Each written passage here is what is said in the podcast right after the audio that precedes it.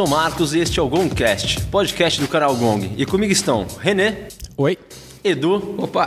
Pedrão. Beleza? E Rick Jones. E aí?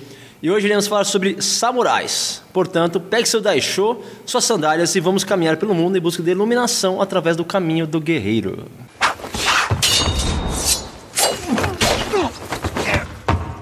Para começar, Pedrão fará uma contextualização histórica para compreendermos um pouco mais sobre os samurais. Bom, vamos lá, né? O... Antes de mais nada, né, entender essa questão dos samurais, a gente precisa contextualizar o Japão, tá? Uh, Japão medieval, Japão que viveu a sua época feudal, né? Uh, suzerania e vassalagem, né? Só para que a gente faça uma leve contextualização. Suzerania, senhor de terras, ok? É, ele oferece suas terras, pode ser, podem ser terras, podem ser uma, pode ser uma ponte, pode ser um moinho, para um vassalo. O vassalo, em troca de sua lealdade, vai, vai tomar conta desse, desse feudo, né? obviamente pagar os seus tributos ao senhor feudal e, da mesma forma, vai receber do senhor feudal algum tipo de ajuda. Tá? Então, fordames, suzerania e vassalagem, época feudal. No Japão, a gente teve isso também. Tá? Uh, a última era clássica da história japonesa é o período Heian, né, que é considerado a última divisão né, da história clássica japonesa. Então, nesse período, durante esse período, a gente vai ter muito uma expansão, inclusive, da, da religião chinesa. Né? Os chineses vão, vão ter o ápice de suas religiões. Obviamente, a gente tem o taoísmo, né? que é o, é o caminho, né? Você seguir o caminho, alinhar a sua vida ao tal. Uh, você tem o budismo, lembrando que o budismo provém da Índia, mas a China também tem a sua, a sua, sua parte budista. E você tem os pregava os ensinamentos do Dharma, ok? E você tem uh, a religião japonesa, o confucionismo vai entrar também, mas você tem também a, a, o shintoísmo, que é a religião japonesa, né? que é aquela religião que trata uh, das, das, da, de cuidar da natureza, etc. e tal. Uh, você tem que zelar pelos seus antepassados e pelos seus deuses, obviamente. Muito bem, com isso explicado, a gente pode passar para a parte do quem comandava, quem mandava. Bom, o Japão a gente conhece como um império, né? Obviamente tinha um imperador. E o imperador, nessa época, tá, que é a época onde vão surgir os samurais, uh, era uma figura simbólica. Porque quem comandava eram os shoguns. No caso, uh, o shogunato passou uh, de, de, geração a geração. Então, como é que funcionava o shogunato? O shogun era quem ditava as regras, as leis e quem comandava o exército. Dentro dessa pirâmide, a gente tem abaixo deles os daimyos, ou daimyos. Essa questão da pronúncia, eu, eu peço desculpas, né? Meu japonês anda bem enferrujado. Mas os daimyos é, eram aqueles que comandavam e que cuidavam das terras. E abaixo deles a gente tinha, começando, coletando impostos no século VIII, eles, os samurais. Pois é, os samurais começam sua vida, né, sua carreira come, com, é, coletando impostos no século VIII. No século X, tá, os, os samurais vão uh, mudar de, de patamar, hierarquicamente falando, quando uh, aqueles que têm um, um contato mais íntimo com o Kobudo, que são as antigas artes marciais japonesas, podem se tornar samurais. Então, ainda não é uma, uma questão de pai para filho. Essa questão de pai para pai filho só vai acontecer no século XVII. Tá? Então, voltando aos shogunatos, né, vamos, vamos descobrir quem eram os shogunatos da época. Então, o primeiro shogunato dos três principais entre os séculos 12 e 19 fica com o Kamakura, tá? Aí depois a, gente tem o segundo shogunato, que é o Ashikaga, e por fim o terceiro como o Tokugawa, né? O Tokugawa é o principal shogunato, o qual vai fechar as portas e os portos do Japão para o exterior. Tá? Durante 260 anos o Japão vai ficar fechado. Obviamente deve ser dito aqui, vai ser conversado a respeito do filme Último Samurai, que vai se passar depois da abertura dos portos uh, pelo Commodore Perry, que era um oficial norte-americano. Uma curiosidade interessante, eu estava lembrando do, do RPG do Legend of Five Rings, o, um cocu, lembra do cocu? Equivale a 200 litros de arroz. E a gente começava com dois cocu, lembra disso? No jogo? Arroz se mede Pelo menos no, no texto que eu li, esse, na referência, esse mede em litros. Apesar de achar estranho, esse mede em litros, mas enfim. E arroz pra cara. É, arroz pra cara. 200 litros era, era o salário do, do, do samurai, enfim. Se bem que se arroz naquela época for que nem agora, é uma coisa barata. Né? É, pois é. Mas 200 litros é bastante coisa, hein? Que hoje em dia qualquer comida que você pede é uma tonelada de arroz. Pois é. Três batatas Só vem arroz, na verdade. É que é no prato executivo, né? É. E voltando um pouco ao século X, depois que a gente tem essa questão do kobudo, né, é, instaurada, como eu disse, as artes marciais antigas japonesas, é, não era qualquer um também que poderia ser é, contratado a, a ser hum, como é que eu posso dizer, um empregado do, do daimyo. Eram poucos aqueles. O samurai tinha que ser bom, em outras palavras, perfeito. Afinal, uh, ele tinha que ser praticamente bom em tudo. A gente vai descobrir que o samurai tem inúmeras habilidades, muito, muitas habilidades a mais do que simplesmente as habilidades de combate, as quais eles tinham uma grande, um grande conhecimento, uma grande proficiência, né? Ah, o próprio Kobudo, né?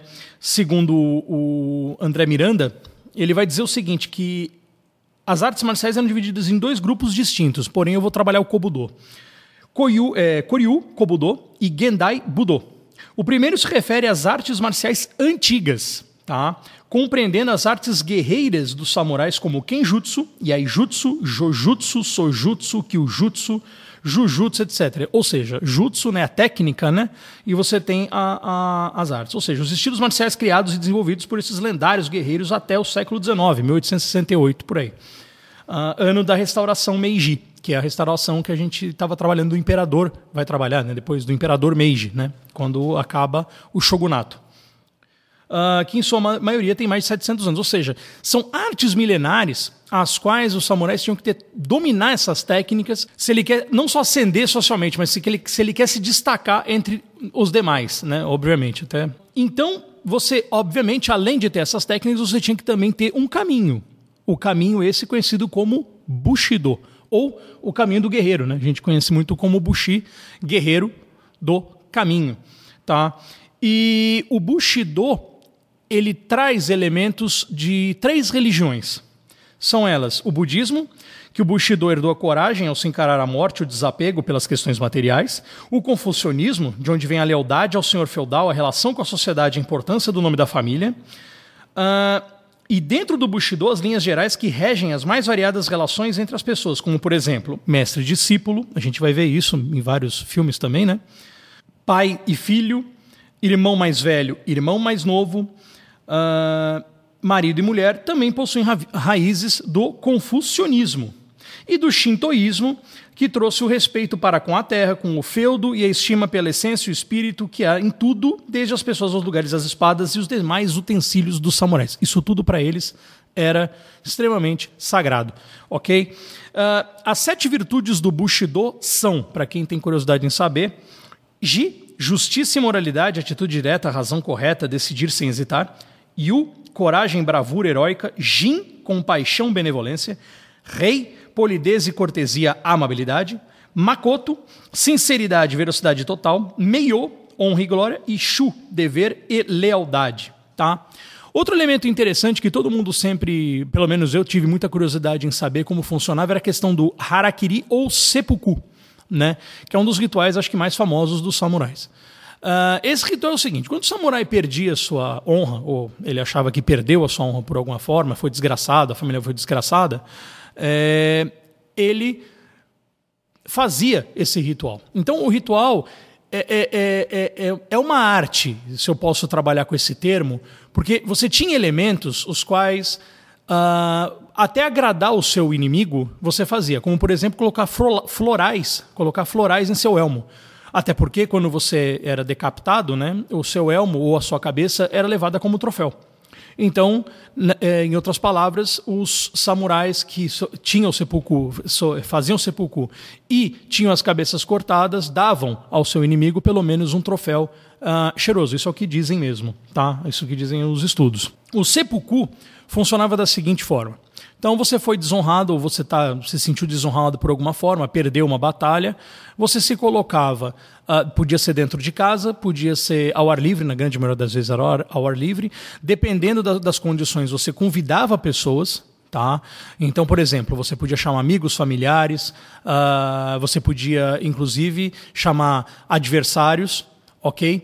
E você se, se colocava sentado sobre suas pernas, pegava o Akizashi, que é aquela espada menor do Daisho, né, do Daisho. Você colocava ela apontada no seu abdômen, na altura do seu abdômen, onde a cultura japonesa acredita que fica a alma, e você fazia um corte da esquerda para a direita até o centro do seu abdômen e subia com a Wakizashi o quanto você conseguisse. É uma morte extremamente dolorosa, é uma morte lenta, apesar de parecer até rápida, eu, na hora que eu comecei a estudar a respeito, achei que fosse uma morte rápida. Não, não é rápida, é uma morte extremamente dolorosa. E você tinha uma outra pessoa chamada Kaishakunin, tá? É, e essa pessoa, conhecida como o segundo, quando via ou sentia que você já tinha provado a sua coragem no ato do seppuku, ela simplesmente cortava a sua cabeça. No entanto, a questão do cuidado não é simplesmente cortar a cabeça da pessoa que cometeu o seppuku. Até porque se a cabeça saísse rolando era um ato de, de extrema falta de respeito. O corte tinha que ser tão preciso que a cabeça tinha que ficar presa por apenas um pedaço de pele. Ela não podia se desgarrar do corpo. É um ritual, né? É um ritual, exatamente. Um Obrigado. um ritual é um, do suicídio. É um ritual do suicídio, exatamente. O primeiro seppuku que se tem notícia, que se tem registro histórico, aconteceu em 1170, século XII, e o nome dele, do samurai, era Minamoto Tametomo, que se suicidou pulando em sua espada qualquer semelhança com Lupinos é mera coincidência, né? Quem não conhece a história do meu personagem, eu fiz o meu, acho que era meu avô, se matando com uma two-handed sword. Achamos difícil de acreditar é a história. É, a história prova que existe a, a nos provando. E no, no, Império Romano antigo também tinha essa, essa tendência de cair sobre sua espada quando você quisesse é, lavar uma desonra, né, do, é, do guerreiro. Exatamente. E aí, e, e por incrível que pareça, eu encontrei um outro registro que em 1970 um escritor também cometeu seppuku, em 1970. É, tem o filme. É, né? É que o nome é... é Yuki, Yukio Mishima. Isso, Mishima. Ele foi, ele foi três vezes indicado ao Nobel. Não lembro os detalhes. É, mas... ele foi três vezes de literatura. Isso quem fala é Cíntia Cristina da Silva. Então ela, que ela conta essa, ela conta como era realizado esse ritual do, do harakiri. Caralho, tá? 1970. 70. Tá, ali, o quê? 50 anos? Porra. É, né? 50 anos. É. Muito bom o filme, recomendo. É mesmo? É, Boa, é um filme sobre ele? Sobre ele, Mishima chama. E acho também interessante a gente trabalhar aqui com dois elementos principais. Eu separei duas personalidades famosíssimas, uh, dois samurais famosos. Um deles, obviamente, Miyamoto Musashi, tá? que foi um, um, um, samurai praticamente, abre aspas, mitológico, porque o cara, além de autodidata e bom, ele era bom, muito bom no que ele fazia, é, que aos 13 anos matou a sua primeira, seu primeiro rival, aos 17, ele entrou para o exército do Toyotomi e ele perdeu a guerra contra os Tokugawa, que foi o shogunato que fechou o Japão. Uh, nesse ponto, obviamente, o Toyotomi foi derrotado, o, o, o, Musashi não tinha mais um daimyo e ele se torna um Ronin. Ronin esse que é um samurai que não é mais um samurai, porque ele não tem, ele é um samurai desonrado. Existem registros, não fui atrás, de que por algum motivo, de alguma forma, os Tokugawa contrataram o, o, colocaram o Musashi sob sua debaixo de seu clã, em outras palavras, ou seja, ele teria continuado um samurai. E as habilidades do, do Musashi eram tamanhas que ele aperfeiçoou a técnica de luta com duas espadas, Niten Shiryu. Isso mesmo, Niten Shiryu. Ele, ele, ele aprimorou essa técnica. E o seu combate mais primoroso teria sido contra o Kojiro. Sasaki. Obrigado. Kojiro Asaki. Sasaki. Sasaki. Kojiro Sasaki. É isso mesmo, né? Sasaki e Kojiro, ao contrário. O, Edu claramente releu o Musashi cagando. É.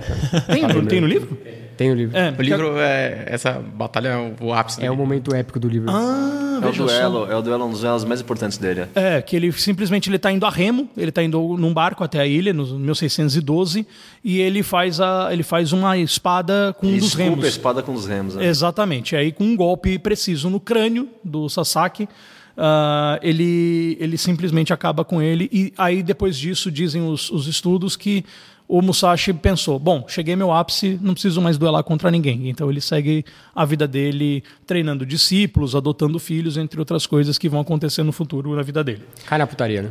É.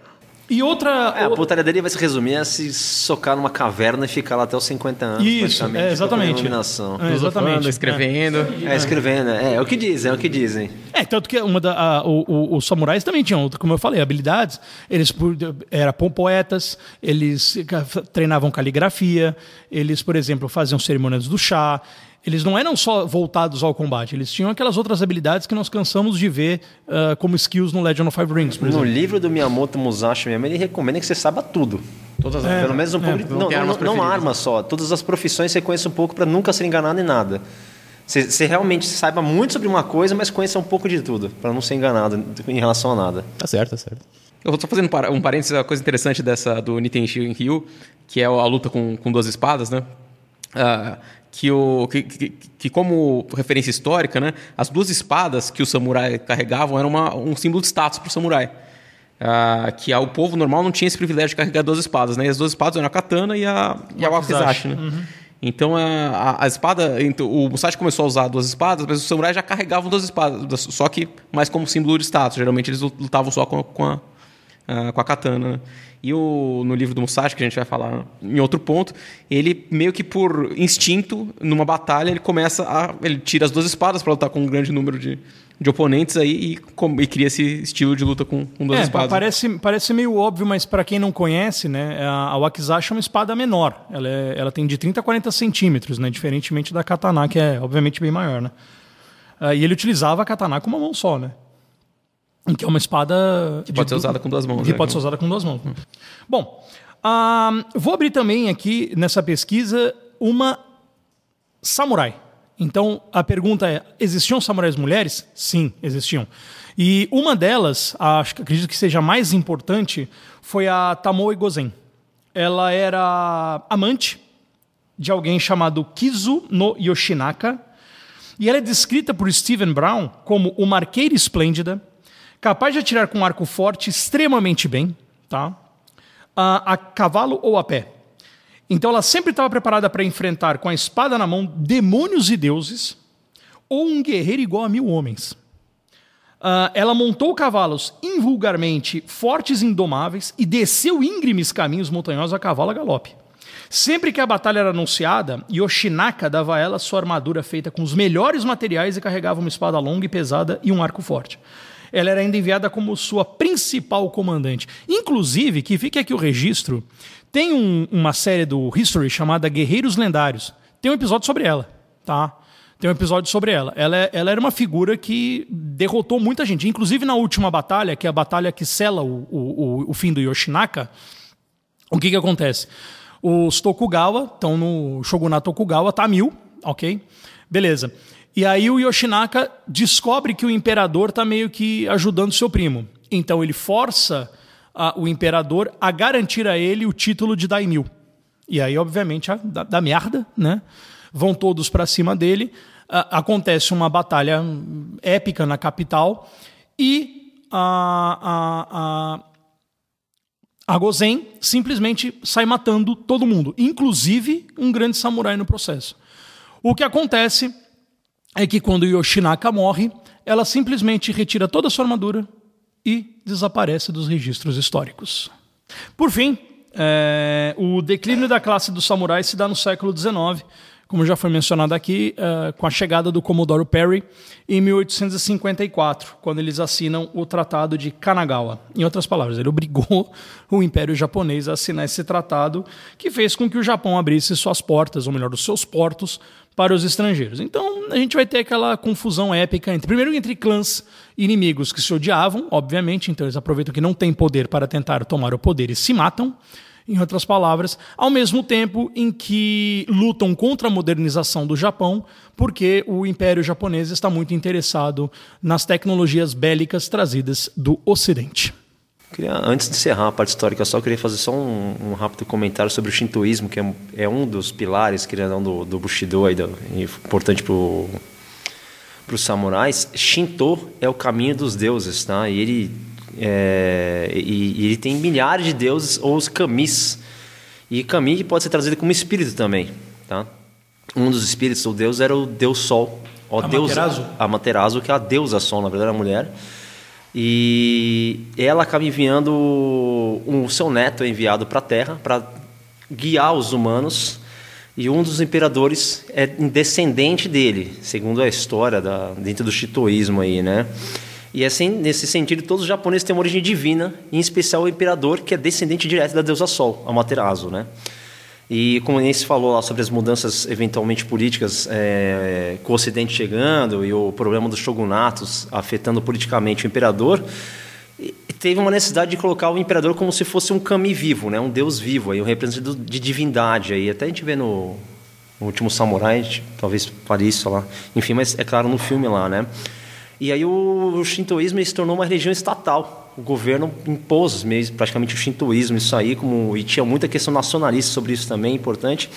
E uma curiosidade sobre os pilotos kamikaze, né, que kami, lembra, são deuses, e kamikaze, no caso, é o vento divino, de vento, né, o cara... E quando o piloto morria, um kamikaze morria, era, ele era tido como se fosse uma divindade, e era cultuado até, esses pilotos kamikazes aí.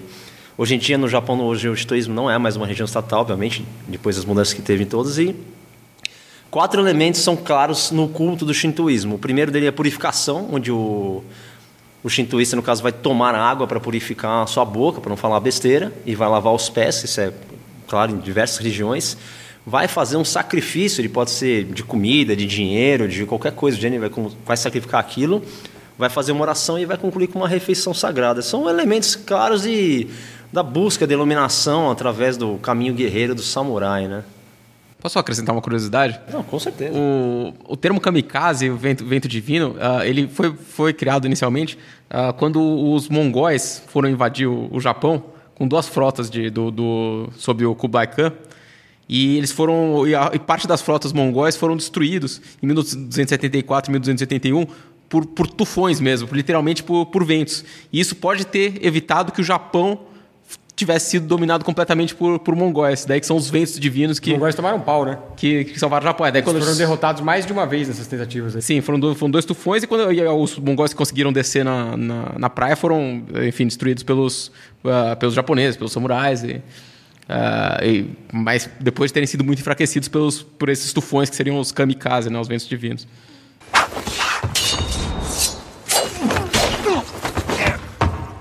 Bom, então vamos agora para a literatura agora. Tem algum livro para mencionar aí para nós, Zed?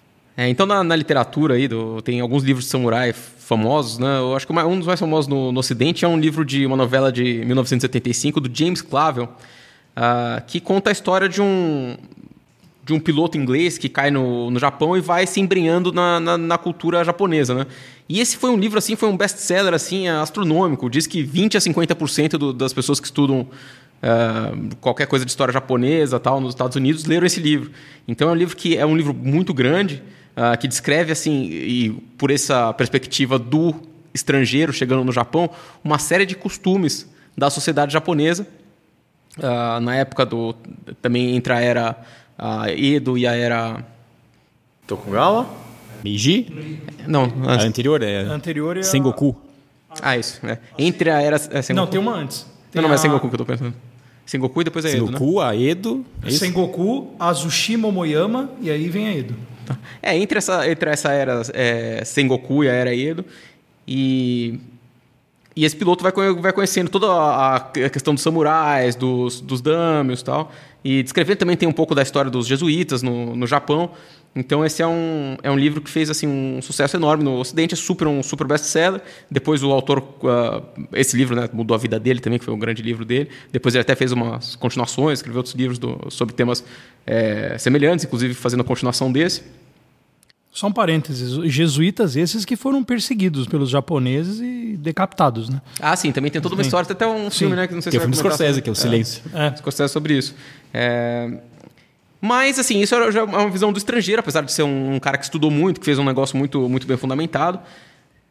E é baseado também numa história real de um, de um marinheiro uh, inglês que realmente chegou no Japão em 1600. Mas tem, você tem um outro livro que eu, esse, uh, eu achei muito interessante, que é o livro do, do Eiji Yoshikawa, ah, que é o- o livro chamado Musashi, que também acho que é um dos maiores, se não é um do maior best-seller no Japão, que no Japão faz assim também um sucesso assim ah, surreal, de estrondoso, assim, de tipo uma parte significativa da, da população do, do Japão leu esse livro. Ah, é sobre o, o Musashi, samurai que é o, provavelmente o samurai mais famoso do, do Japão, que, enfim, né, do mundo.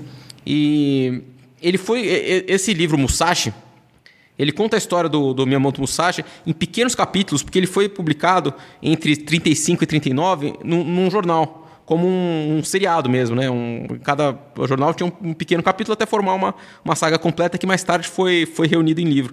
Então, assim, é um livro é, enorme, se for ver o tamanho do, do Musashi, mesmo a edição em inglês tem mais de 900 páginas, em português deve, deve ter, acho que são dois livros de mais de mil páginas cada um. E, mas se você olha aquilo, é um pouco é um pouco intimidador para quem não, não gosta de ler muito, mas se você começar a ler o livro, você vai ver que os capítulos curtos e a, a narrativa ágil e tal faz torna o livro uma coisa bem fácil e gostosa de ler. Então, assim, é uma coisa que, que vale a pena você dar uma olhada para quem se interessa pelo tema. Ah, e esse livro conta a história do, do Miyamoto Musashi, né? Que nasceu em 84. E ele conta a história desde a batalha de Sekigahara, que como o Pedrão falou aí, o Musashi estava do lado perdedor.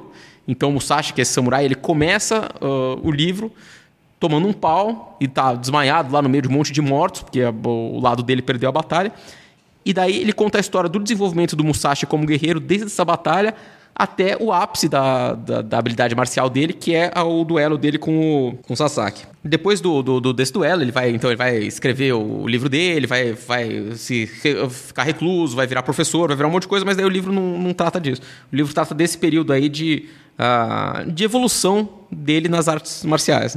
Da invenção do, do Nitenishi, da, da luta com os espadas, tem essa batalha em que ele luta com um clã inteiro de, de samurais também, as, as estratégias que ele faz para vencer esse clã. Ah, tem até umas histórias interessantes que, que no meio desse livro ele mata uma criança de 13 anos. E daí ele vai explicar por que, que ele matou essa criança.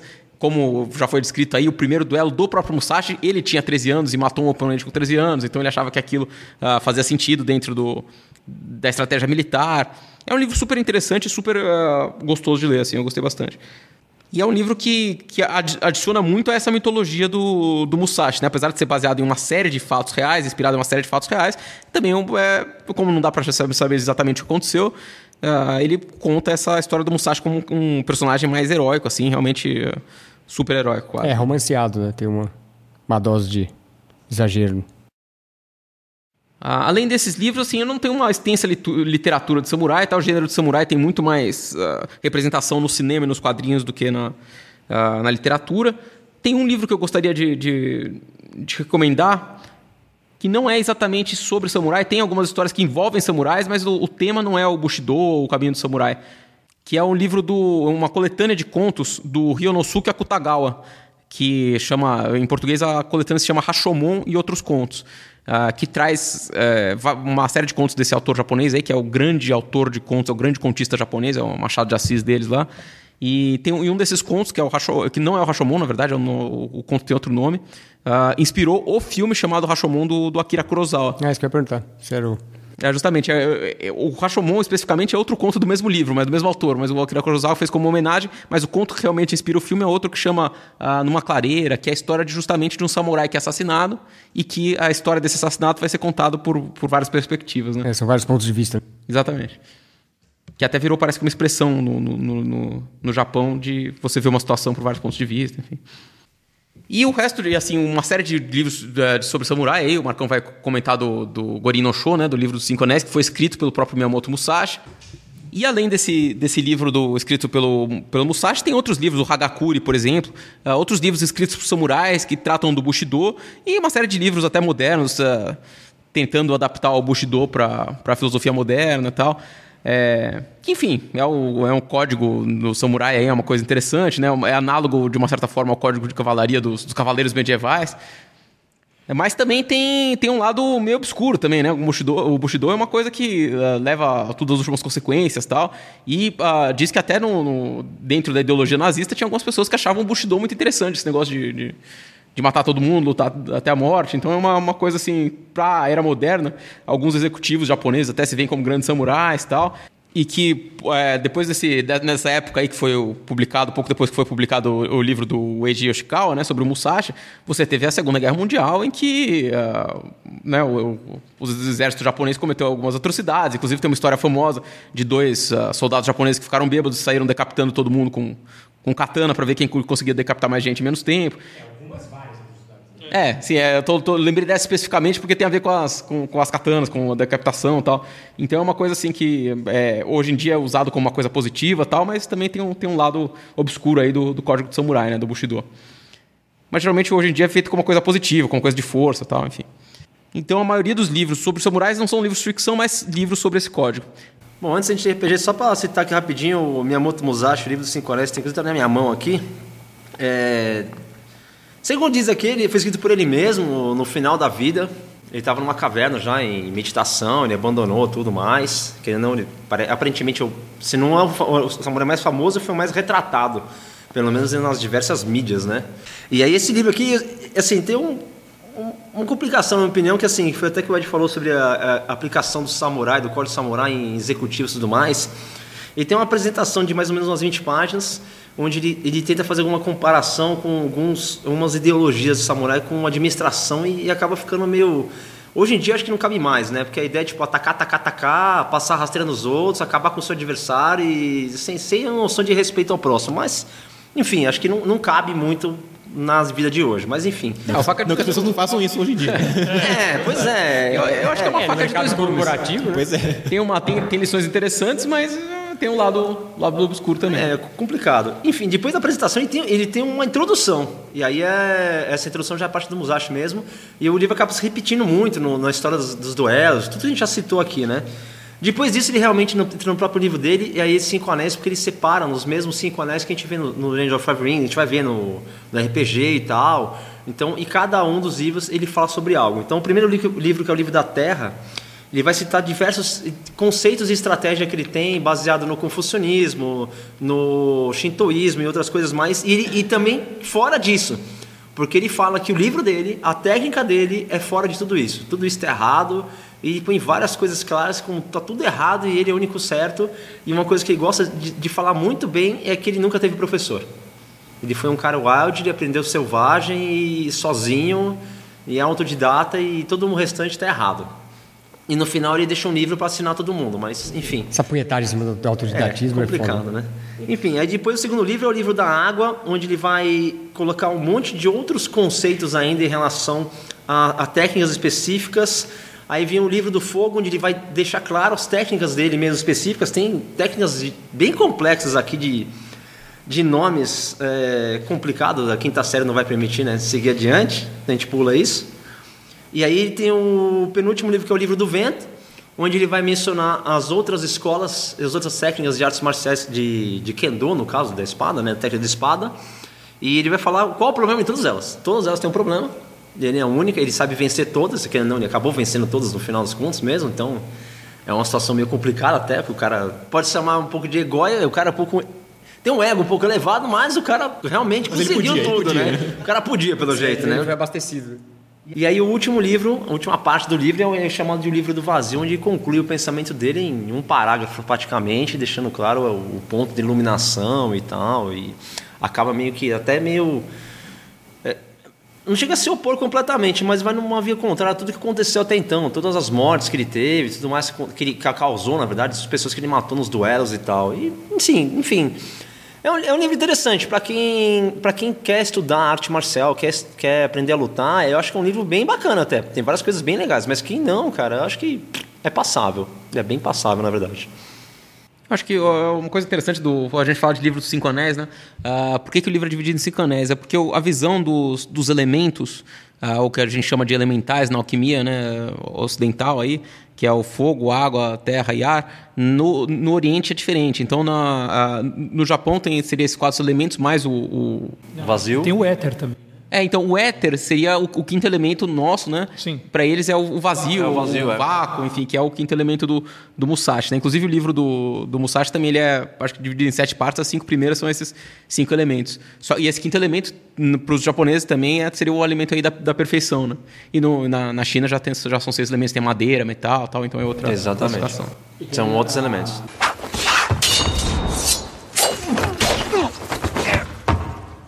Bom, e RPG agora, Ed? O que nós temos aí? Bom, RPG, eu vou falar, eu vou chegar no, no Lenda dos Cinco Anéis, então, mas eu vou fazer uma. começar por uma, uma descrição cronológica aí de alguns RPGs mais importantes que tratam de, de samurai, né? O primeiro ah, RPG de samurai mais relevante aí é é chamado Bushido, justamente, ah, que foi escrito em 1979, quer dizer, pouco depois da criação dos RPGs do do D&D, que foi escrito em 74, né? E feito pela pela Phoenix Games. Ah, e ele já era um RPG que já trazia várias ah, inovações relacionadas com essa questão do samurai. Então você tinha, por exemplo, a parte social era muito mais importante do que no D&D, em que todo mundo é basicamente um, um bando de aventureiros. Aqui não, aqui a, a, a sua classe social era especialmente importante. Se você era samurai, se você era um, ah, um- cidadão comum, se você era um eta, né, que era a classe mais baixa. E você, além de você ter que ah, respeitar os, enfim, os mandamentos dessa classe, você tinha que, para melhorar o, o personagem, você tinha que ter seguir a honra e ter ah, comportamentos honrados e serviço leal para o seu grupo. Então, para o seu dame, para o seu clã, enfim. Enquanto no D&D você principalmente precisava, ah, enfim, conseguir ouro e derrotar inimigos, aqui as, as atitudes honradas eram que faziam seu personagem ficar mais forte. Bem do, do estilo do, do Bushido mesmo, né? no, do Código Samurai, né? Então ele era menos ah, pancadaria do que o do que o D&D. Ah, no D&D foi teve também um suplemento que chamava Oriental Adventures, né, Aventuras Orientais, que foi escrito pelo próprio Gary Gygax e, e o Dave Cook e, um, e o François Frodeval, ah, que foi escrito em 85 para ser usado com a D&D primeira edição da D&D. E curiosamente foi o primeiro suplemento de D&D que incluía regras para perícias sem armas. Então foi a primeira vez no D&D que você pode colocar perícias no seu personagem que não tinham a ver com combate. Eh, Por exemplo, caligrafia, etiqueta, uh, yajutsu, que seria tirar... eh, não, yajutsu no caso é tirar, Ah, é tirar a katana, né? tirar a katana rápido. Que o jutsu é, é arco, né? Acho que é, é, é, É sacar a arma, né, no caso. É Sacaram, espada, perfeito. né? Ah, e também tinha, tinha um sistema de, de honra, né? E, e acho que tem muito a ver com essa introdução histórica que o Pedrão fez, que os samurais não eram simplesmente máquinas de combate. Então eles tinham que uma série de conhecimentos que isso é in- incluído no, eh, no personagem do, no D&D também. E daí tem esse sistema de honra, que no D&D quinta edição é uma regra opcional ainda, você tem um sistema de, de honra no livro do, do mestre. E depois ele foi, o, esse Oriental Adventures foi feito de novo na, na terceira edição de D&D, enfim. Na, na segunda edição do, do AD&D, é o- no Advanced Dungeons Dragons, no caso, teve o Karatur, né, em Forgotten Realms. Ah, sim, que era uma versão de... Era uma um- região do mundo que era totalmente oriental. É, perfeito. A gente tinha um, tem um monstro lá dessa, desse lugar que era famosíssimo, era o Shiroki no Katsukami. Nossa. Famosíssimo! Shiroki no Katsukami. É, teve uma série de iterações de D&D de, de coisas orientais, mas esse foi o primeiro, assim, o mais importante aí. Ó, só pra uma correção. O Yaijutsu é desembanhar a katana, tá? É, sacar rápido, seria sacar, Sacar rápido, rápido. é. A gente tá falando, falou que, quem, quem, que o jutsu... Yaijutsu. Yaijutsu. E é jutsu, é isso. E o, o, o seguinte RPG que foi extremamente importante também é o Legend of the Five Rings, né? A Lenda dos Cinco Anéis, inspirado aí provavelmente o nome no, no trabalho do Musashi, né? Foi, foi, foi. Que foi escrito pelo John Zinzer, Dave Seay, Dave Williams e o John Wick, que é um, uma- um designer de RPG extremamente uh, John Wick? John Wick, mano. O cara escreveu. É o, Não, é o John Wick do foda, filme, cara tá? John Wick é foda. né? Não, faz sentido. Não usa espada no filme? O cara mata todo mundo, escreve RPG. É, nenhuma relação com o personagem do cinema, tá? Não sei, não sei. E é um, é um, é um jogo que se passa em, em Rokugan, é o nome do, do lugar, que é uma região ficcional, mas baseada no Japão feudal, com influências da China, Mongólia, Coreia, enfim. Ah, e esse cenário serviu de inspiração também para um jogo de cartas, ao estilo de Magic the Gathering e tal, que é o, que é o Legend of the Five Rings também. E o interessante dessa, dessa história é que a companhia que produzia esse jogo, ele permitia que os resultados dos campeonatos de cartas influenciassem no mundo do, do jogo de cartas, do RPG. Então, tinha uma storyline, e essa storyline era influenciada pelo campeonato de cartas. Então, por exemplo, você tinha um, ah, um jogador que usava, sei lá, o clã do... Escorpião. Do escorpião. Não, do leão. Aí, do de leão. repente, é do leão, por exemplo. Do leão, se ele ganhasse o... O campeonato. O campeonato, ele- o clã do leão ia sim, ser o próximo. Muito louco isso aí. A definir o próximo imperior tal. O imperador e tal. Ah, tem uma. Eu não participei dessa, dessa época, tá? Mas tem um vídeo no, no YouTube de um cara que descreve essa época, e ele escreve de uma maneira é, extremamente interessante, eu vou deixar aí o link para vocês, é, porque era uma época que a internet não era tão difundida quanto é hoje. Então, para você saber o que ia acontecer em seguida no cenário, você meio que tinha que estar tá lá no, é, no jogo de cartas, acompanhar o que estava acontecendo. E teve gente que ofereceu dinheiro pro clã trair o outro, assim, teve uma puta saga por trás, porque aquilo as pessoas Eram todos os escorpiões os que ofereceram dinheiro, né? É, tinha uma coisa bem assim, então todos esses clãs. E o, assim, já falando disso aí, disso aí que o Pedrão tá falando, o, esse cenário em si é muito interessante porque ele traz uma coisa mais fantasiosa, assim. Então é, não é tão fiel assim ao, à história, é, mas traz uma, uma série de ah, seres não humanos, uma série de monstros mitológicos tal. A gente já, todo mundo aqui já mesa jogou bastante e tal, e, e é um RPG muito legal. Tem uma série de edições. Nossa, a gente jogou pra caralho. né, Nossa. Vocês- eh, a gente era o quê? Eu era seu Ashigaru, O meu era leão. Você era um leão. Matsumoto. Grande Mas como é que eram Matsumoto. os caras que perseguiam as criaturas das Shadowlands? Eram vocês dois. Não, Era o o- meu o cara, o caranguejo. Né? Tinha o cara, o Eu clã- Crab, um- o Crab, é, o clã do- dos caranguejos. É. É o caranguejo. Caçava o Zone.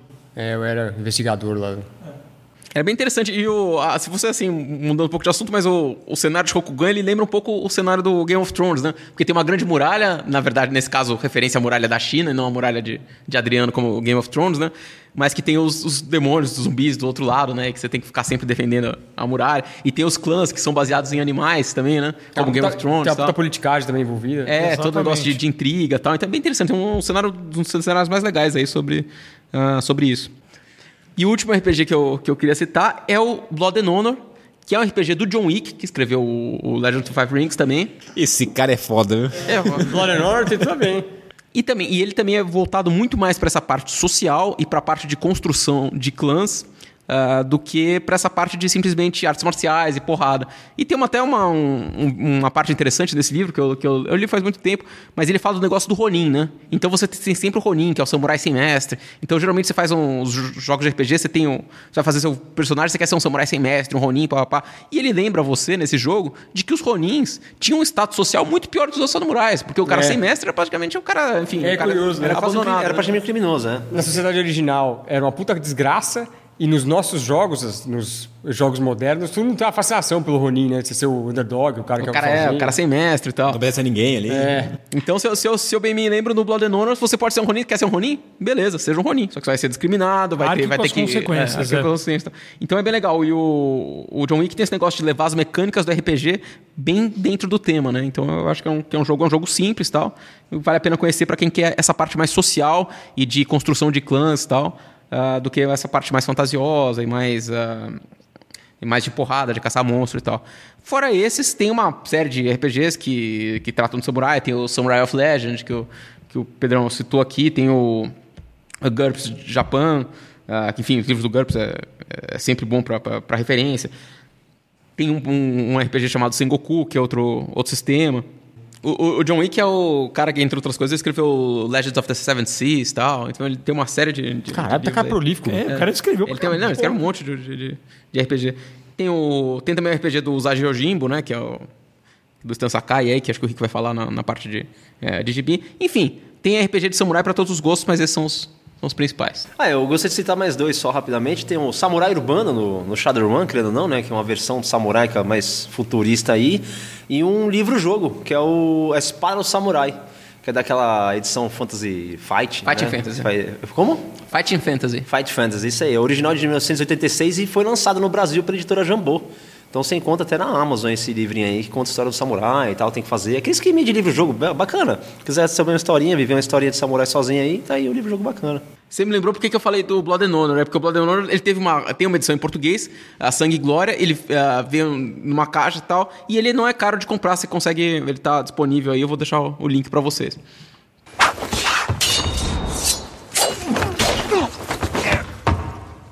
Bom, já a gente está falando de jogos aqui, vamos seguir com os board games agora.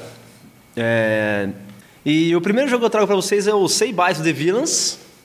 Ele é um, é um jogo do Seiji Kanai, lançado em 2012 originalmente, e chegou ao Brasil em 2015, pela editora Galápagos. É um jogo para 3 a 8 jogadores, com duração média de 45 minutos mais ou menos. Ele é um jogo cooperativo, onde cada jogador vai, vai ser um samurai com uma habilidade única. E ele vai ter uma, uma quantidade de cartas na mão que ele vai ter que gerir e vai enfrentar uma quantidade de samurais igual à quantidade de jogadores, tá?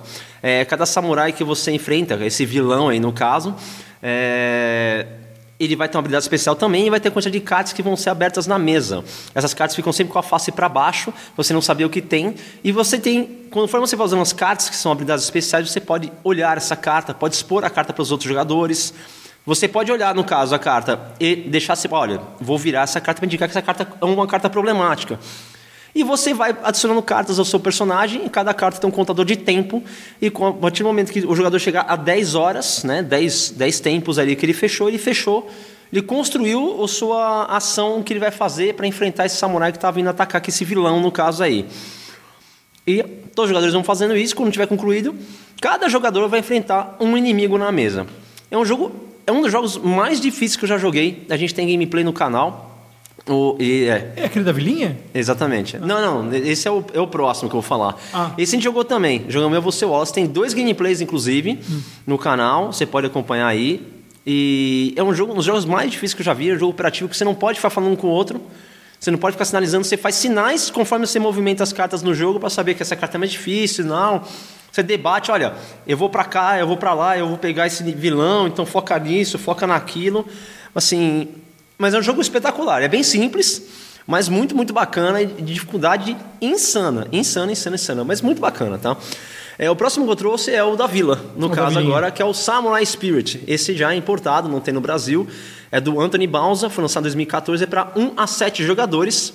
Duração média de 30 minutos, ele é, é inspirado no, no Sete Samurais do Kurosawa que cada um dos samurais que você tem no jogo, dos personagens, ele tem é, é um dos samurais do Kurosawa. Eu não sei se eu tenho um nome aqui, deixa eu até ver se eu tenho o nome de todos os samurais. Deixa eu ver se eu. Não, não vai dar pra ver.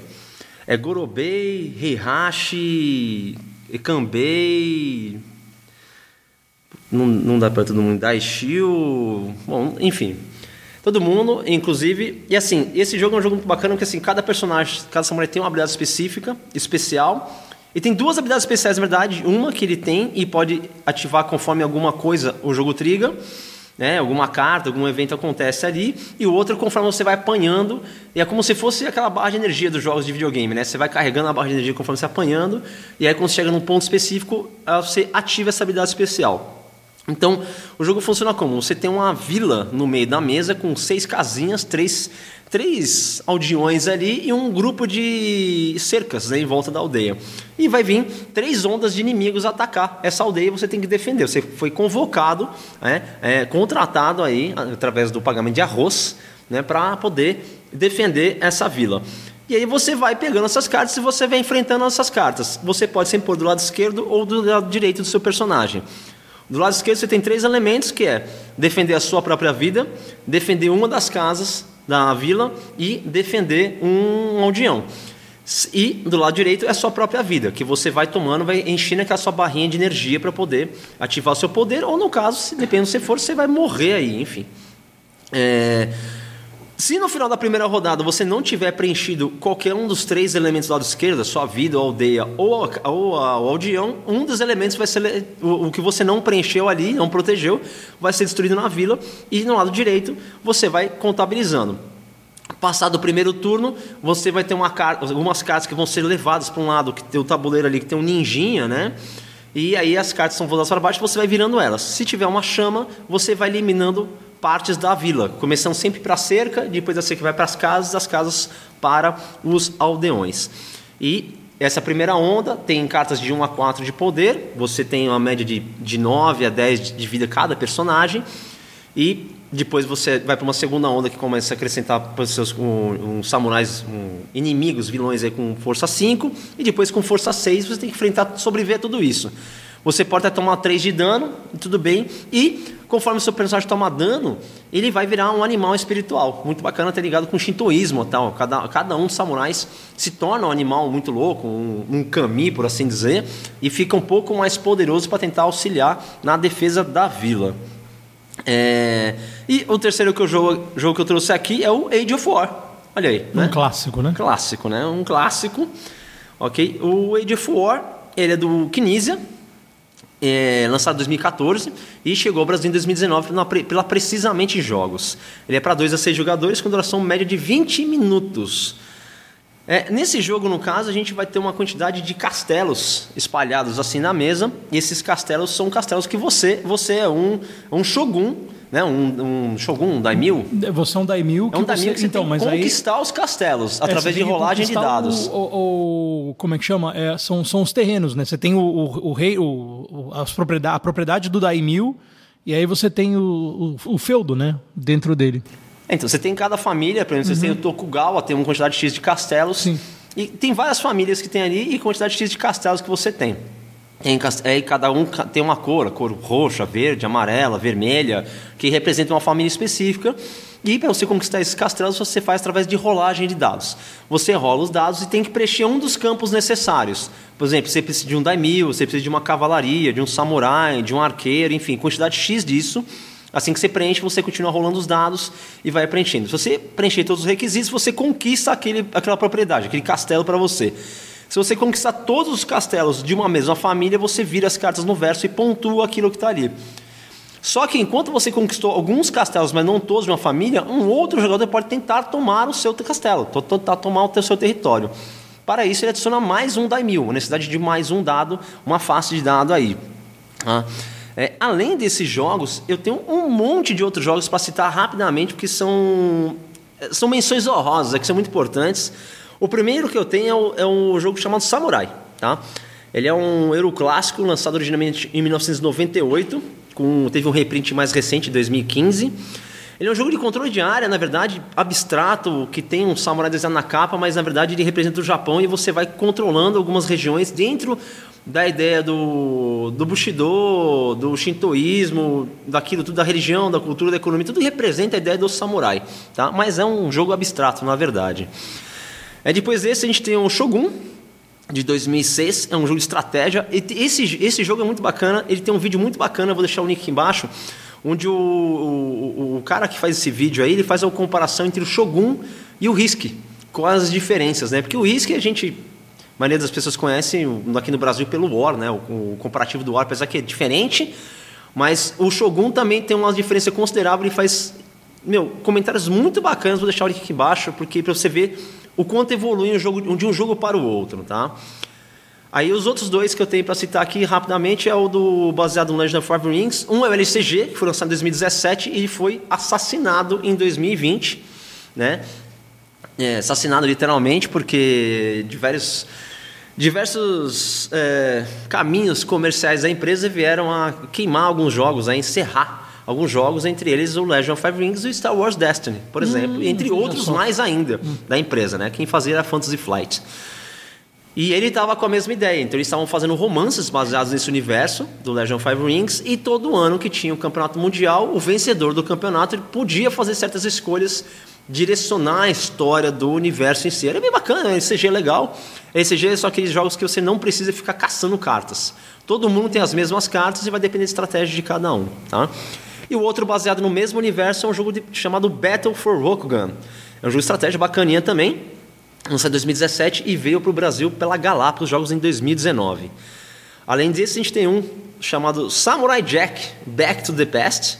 Ele é baseado na última temporada do Samurai Jack, ele tem que voltar no tempo, ele quer voltar antes do, do vilão lá, não lembro, fugiu o nome do cara lá, do vilão. Ele esse jogo em 2018 e mas é na série animada que eu acho que é espetacular, né? Espetacular. Espetacular, né? Como é que é o nome do cara lá? O Tartakovsky? Genji Tartakovsky. Como? Genji Tartakovsky. Genji Tartakovsky. Eu assisti o Primal também, gostei bastante também. É, ele é o mesmo cara do Clone Wars, né? O 2D. Ver- Ah, verdade, muito bom, muito bom. É, bom, para concluir aqui rapidamente, tem Starship Samurai 2018 também. Meu, robôs gigantes de samurai. Voando pelo espaço e conquistando a galáxia, meu, animal, né? Um negócio fantástico. Lembra uns Gundam Wings da vida, né? Um monte de série que tem aí, interessante. E os últimos dois que eu tenho. Oi? Aku. Aku o quê? É o vilão do... Aku, é verdade, é o inimigo do Samurai Jack, bem lembrado. Os últimos dois são nacionais. Um é o Bushido, que foi feito um catarse em 2019, pela, ele é da On Table Jogos, que é nacional. Não tive a oportunidade de jogar ainda, espero ter em breve, mas foi muito recomendado. E o nome já disse tudo, né? Bushido, né? Então, e o outro é o Musashi. O Musashi eu joguei em 2019 no Diversion Offline. E ele tem umas mecânicas muito interessantes que ele é- a gente pode chamar que é um jogo legacy, por assim dizer, porque toda partida se destrói o jogo. Ele é feito com uma ficha, cada, cada jogador vai receber uma ficha que é um, é um samurai, e no meio da mesa vai ter inimigos. E o inimigo ataca você e você ataca o inimigo. E aí como é que você faz? Você faz uma rolagem de meeple. Isso é, é, é muito inusitado, nunca tinha visto antes. Rolagem de meeple. Meeple são os bonequinhos de madeira, né? Para quem não conhece. E você joga os bonecos, dependendo da posição que ele cai, são golpes que você deu. E você pode fazer combinações desses bonecos para dar uns golpes mais potentes. E aí como você faz? Você pega o golpe e fala assim, ah, vou dar um golpe X. Então você pega uma tesoura, literalmente, e corta a folha do inimigo, arrancando pedaços da folha onde tem bônus do cara, você afeta o cara. Então, meu, um jogo extremamente bem construído. Era um protótipo quando eu joguei. Tem vídeo desse, desse jogo no canal. Eu gostei muito, gostaria muito que ele viesse a ser lançado. Tá? Esses são jogos de samurai.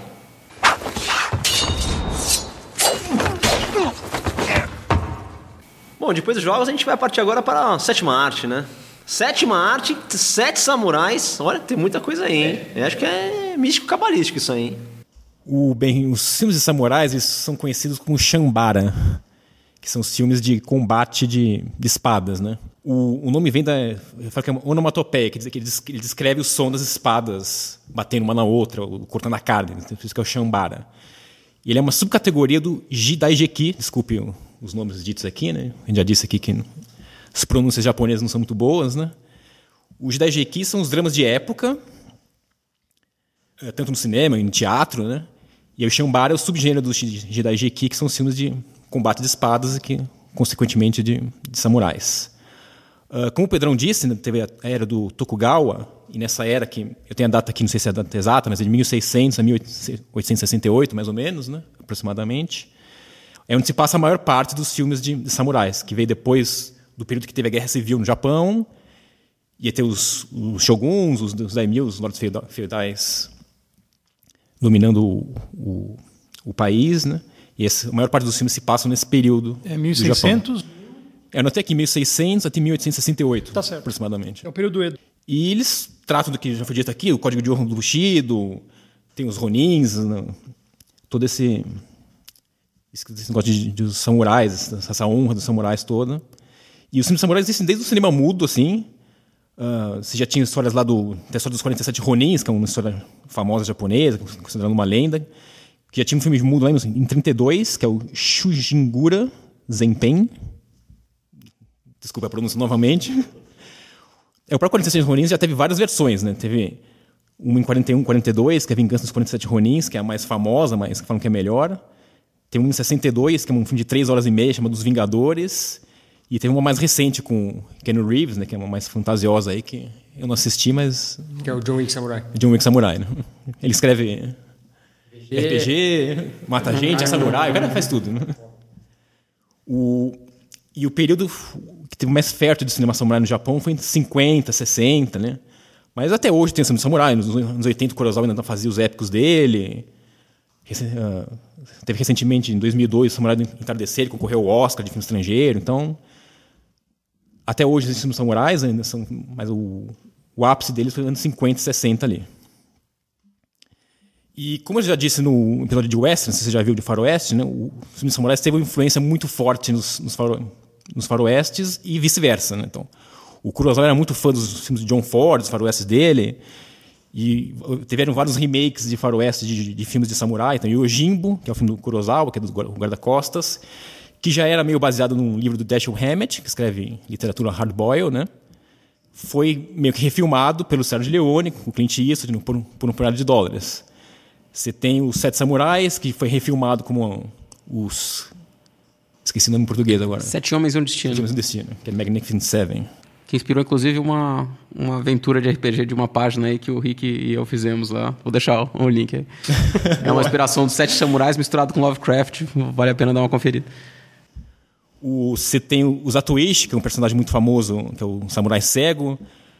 Influenciou aquele filme com o Rutger Hauer, lembra? O Fúria Cega, aquele cara cego que bate em todo mundo. Ele era o samurai. O samurai. Loiro nórdico. Isso.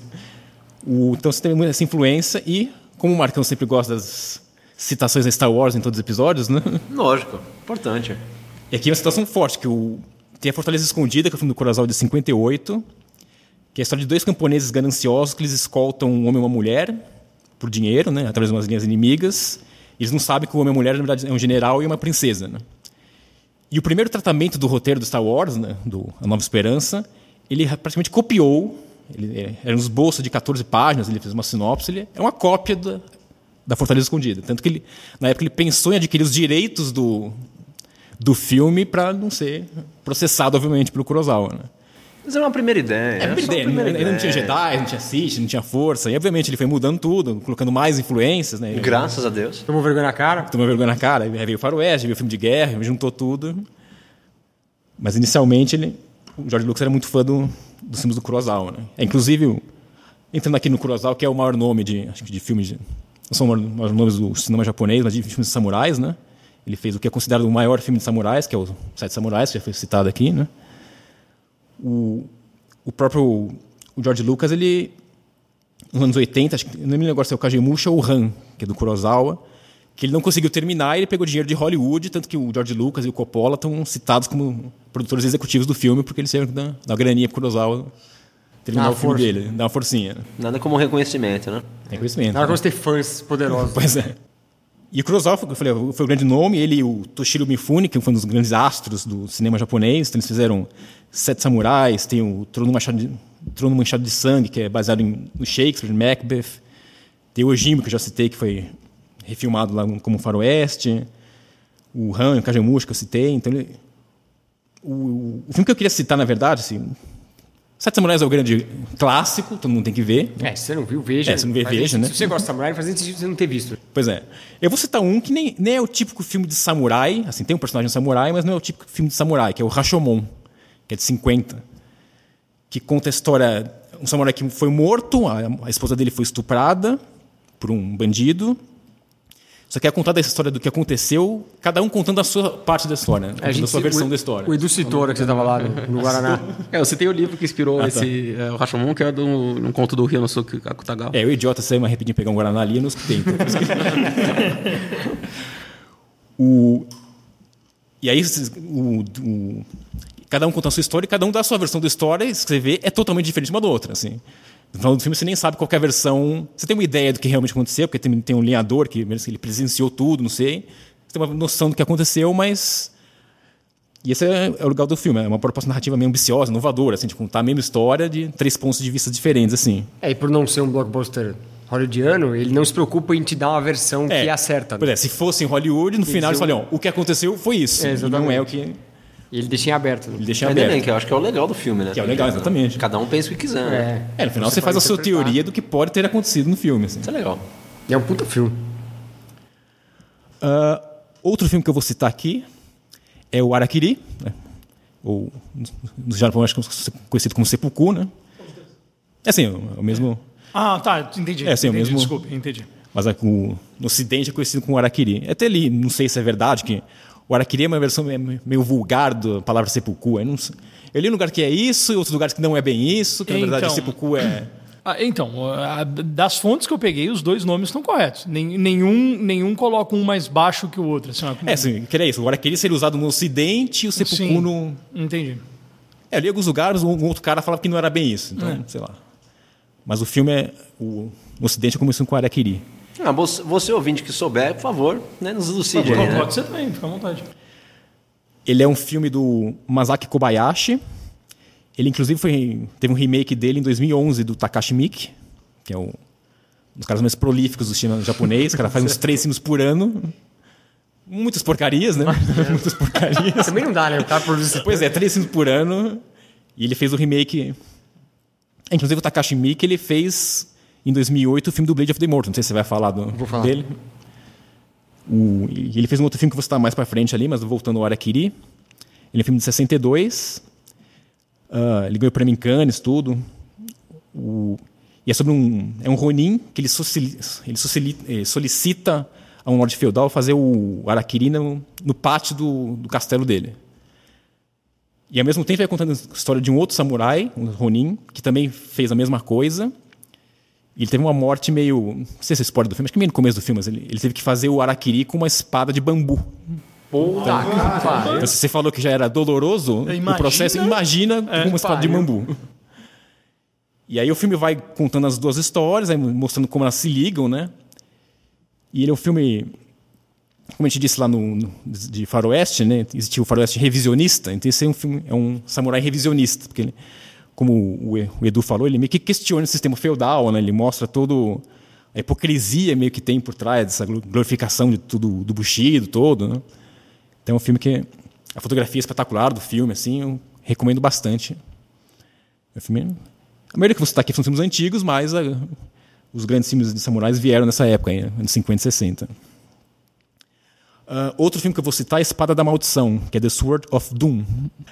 O, que esse eu gosto porque o, o personagem principal é um samurai que ele não segue o, código de honra do samurai. Bushido. Hum. Ele é um psicopata, hum. um, e ele mata por dinheiro, por tudo que qualquer coisa que, que interesse a ele. Assim. Um sociopata dos piores, assim. Ele é baseado numa série de histórias de um autor, Kaizan Nakazato, Nakazato que foi publicado ao longo de três décadas no jornal. O Edu falou que eles publicavam esses trechinhos, que nem o Musashi, isso também foi uma coisa. Foi publicado trechinhos, e no final eram mais de 1.500 capítulos. E, inclusive, a ideia do, do diretor era era fazer uma trilogia que acabou não dando certo. Tanto que o final do filme não vou citar aqui, mas ele, ele acaba de um jeito meio abrupto, assim. Acaba meio. Que até combina com o filme, eu acho, mas é porque a ideia dele era continuar a história. Assim. Esse, esse aqui eu vi recentemente, uma coisa que eu reparei depois que fui pesquisar. Tem uma cena do, do Old Boy que foi. que pegou, como referência esse filme, que é aquela cena side-scroll, que a gente fala da, da luta com, com, com o martelo. Com o martelo, né? E nesse filme também tem uma cena muito parecida, que ele sai matando no meio da floresta vários vários bandidos e a câmera vai seguindo meio um traveling lateral ali, que nem no. Assim, a cena do Old Boy é muito mais longa, né? Mais curta, mas foi obviamente uma referência para o Old Boy. Assim. O... É, eu sempre cito os, os, DVDs da Versátil, não precisa não comprar muito DVD hoje em dia, né? mas esses filmes antigos é legal. A Versátil lança, lança uns boxes, que geralmente vem de quatro a seis filmes, né? E eles têm sete volumes do Cinema Samurai, então é filme pra caralho. caralho. São sete de novo, olha o sete de novo. Pois é, sete é, sete. Samurai tá tudo ligado, hein? E, e, eles lançaram uns que eu vou citar, que eu não, eu não assisti, mas o Musashi, a versão mais famosa do cinema, é uma que saiu em 54. É uma trilogia de filmes, uma de 54, 55 e 56. O primeiro, inclusive, ganhou o Oscar de, de filme estrangeiro. Que o Toshiro Mifune, o, o astro do, do filmes Kurosawa, era, fazia o Musashi. Essa é a versão mais famosa que tem no Musashi, de, no cinema. Do Lobo Solitário, que é do. Não sei se vai citar também, né? Então, que é do mangá. Tem seis filmes entre 72 e 74. O, é, Lobo Solitário até notei aqui, falando das referências lá de. O Estrada para a Perdição, que é, que é um gibi, né, que virou filme depois, ele é meio baseado no Lobo Solitário. Né? É, o cara com o filho. O, e do Zatoichi, que eu citei também agora há pouco, tem o filme de 2003, do Takeshi Kitano, que é muito bom. Que é bom pra caralho. recomendo. Mas entre 62 e 73 foram lançados 25 filmes Puta do Zatoichi. a Versátil aqui lançou um box que vem os quatro primeiros, mas lá fora tem a Criterion, que é uma distribuidora americana, de, são as versões de luxo de filmes. Tem todos os 25 filmes assim. Caralho. Que é sempre o mesmo ator, foi o Shintaro Katsu. O mesmo cara fez todos os filmes? O mesmo cara. E em 89. Como e... que chama? Shintaro Katsu? Shintaro Katsu. Um japonês italiano. E em 89, o próprio Shintaro dirigiu, e ele atuou de novo, uma versão mais velha do. Não contente Não contente que deve finalizar ali. Não. Além dos 25 filmes, de 74 a 79, ele fez uma série. que teve Caralho. quatro temporadas, mais de 100 episódios. Que é o cara capitalizar essa história, né? Pois é. Curiosidade, esses, esses dois atores que fizeram um monte de coisa, o Shintaro Katsu aí, o... É, Shintaro Katsu ele fez os atoishi na carreira inteira dele. E o outro... O Shimifune é o, é o ator eles clássico. Uma, eles treinavam, eles praticavam, eles tinham uma descendência samurai, alguma coisa do gênero? É uma boa pergunta. O Toshiro Mifune devia treinar, porque o cara é. fez uma caralho de. Pois é, haja então, filme, né? É curiosidade porque, assim, no cinema chinês existe uma tendência os artistas marciais se tornarem atores e os atores se tornarem artistas marciais. Existe um, um, um cruzamento aí muito comum até. É, o Mifune ele não fez só filme de samurai, ele, ele fez muitos filmes dramáticos que. Sei lá, você tem o Jack Chan que faz mais filme de luta, né? Mas, o Mifune era um ator mesmo, assim, não sei se. É, não que o Jack Chan não seja ator, claro. Peraí. Aquela espetada. Não, mas né? não, não, mas não, faz entendeu o que sentido. dizer. A crítica Não, se é você clara, parar pra é pensar, clara. É, ele era um ator mais completo. É, mas mais completo, isso. Se você parar para pensar que é, é no final do, do, do século XIX que, por exemplo, po- poderiam ainda ter algumas crianças que começam o seu treinamento, porque essa parte do treinamento do samurai começa desde criança. No final do século XIX até 1910, por exemplo, de repente pode, poderia ter alguém com alguma tradição que pudesse ter passado adiante. A gente viu que tem a, a, a, a como é que chama? O próprio Instituto Niten, que a gente conversou a respeito, né? que carrega essa tradição desde 93, por exemplo, né, Marcão?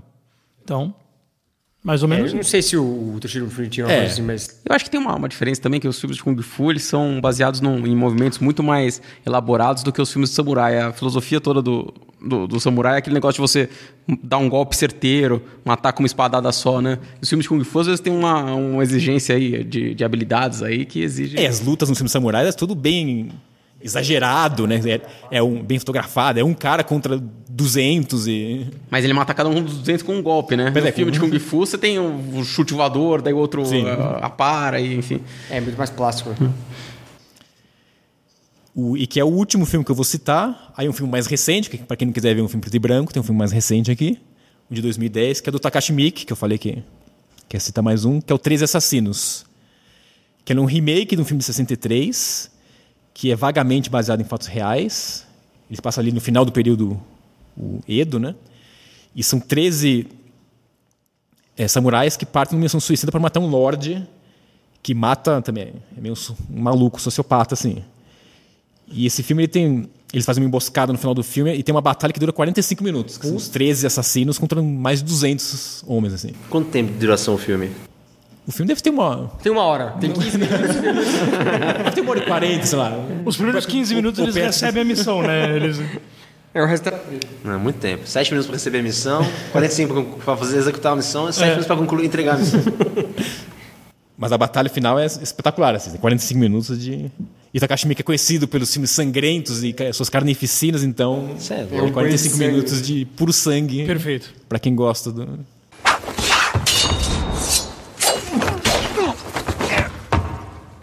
Bom, vamos para os quadrinhos agora. É, eu vou, vou pegar carona em várias das coisas que foram ditas aí, porque tem um monte de, de soluções que, de- que são aproveitadas pelo quadrinho. Né? O quadrinho é muito. A história em quadrinhos partilha muitos gêneros do cinema e da literatura, então tem muita relação entre essas coisas. Começando pelo o Lobo Solitário, o Lone Wolf and Cub, que o René citou, que é potencialmente maior a maior história de, de samurai nos quadrinhos. E ela foi escrita pelo Kazuo Koike e desenhada pelo Go, Gozeki Kojima. É, o Lobo Solitário foi publicado de 1970 a 1976, 26 volumes, que é uma coisa impressionante. Hoje em dia, as séries de mangá tem 26, 30 volumes, os caras publicam durante 20 anos, né? O cara, em 6 anos, publicou 26 volumes, que é coisa pra cacete. E virou uma das histórias mais famosas do Japão, assim. Como o René falou, tem seis filmes feitos sobre ele, tem quatro peças de teatro. É uma das histórias mais poderosas entre o Japão e ela conta... é, ela se passa no período aí do Edo, Tokugawa, e ela conta a história do Ogami Ito, ou Ito, que ele é um executor do Shogun, como o Pedrão explicou do Seppuku. Ele é o sujeito que manuseia a espada que corta a cabeça. Ele é esse cara. E ele tem uma, um puta status, um puta poder, porque ele é chancelado pelo Shogun, né? Ele usa o brasão do Shogun. E ele é falsamente acusado por um clã rival que quer, almeja o posto que ele tem. Ele é, ele é desgraçado por eles. Os caras vão lá, matam a mulher dele, matam a família dela inteira, e eles dão a entender que ele está tramando contra o Shogun. Então ele vira um sujeito desgraçado e ele tem um filho pequeno. É, e é uma história épica, assim, uma história fodida de, de samurai, com momentos muito clássicos, né? Ele, quando ele volta para casa, ele encontra só o filho dele, que tem 3 anos de idade, que é o Daigoro, e ele, ele não sabe muito o que ele vai fazer, ele está muito disposto a, a ele mesmo praticar o seppuku e levar o filho junto. E ele resolve deixar para o moleque escolher. Ele dá uma bola e uma espada, ele põe uma de cada lado do, do, do bebê e fala: Bom, se ele for para a bola, quer dizer que ele vai vai ser mais inocente, eu mato ele aqui para ele, pra encontrar a mãe e eu me mato. Se ele for pra espada, quer dizer que ele quer treta. E a Quer gente sangue. vai, que sangue. E a gente vai tomar uma providência. E o moleque vai pra espada e ele resolve que ele não vai se matar e ele vai se vingar. E ele parte vira um assassino contratado, ele aluga os serviços dele para outras, outras pessoas e ele embarca numa jornada de vingança contra esse clã que desgraçou a vida dele.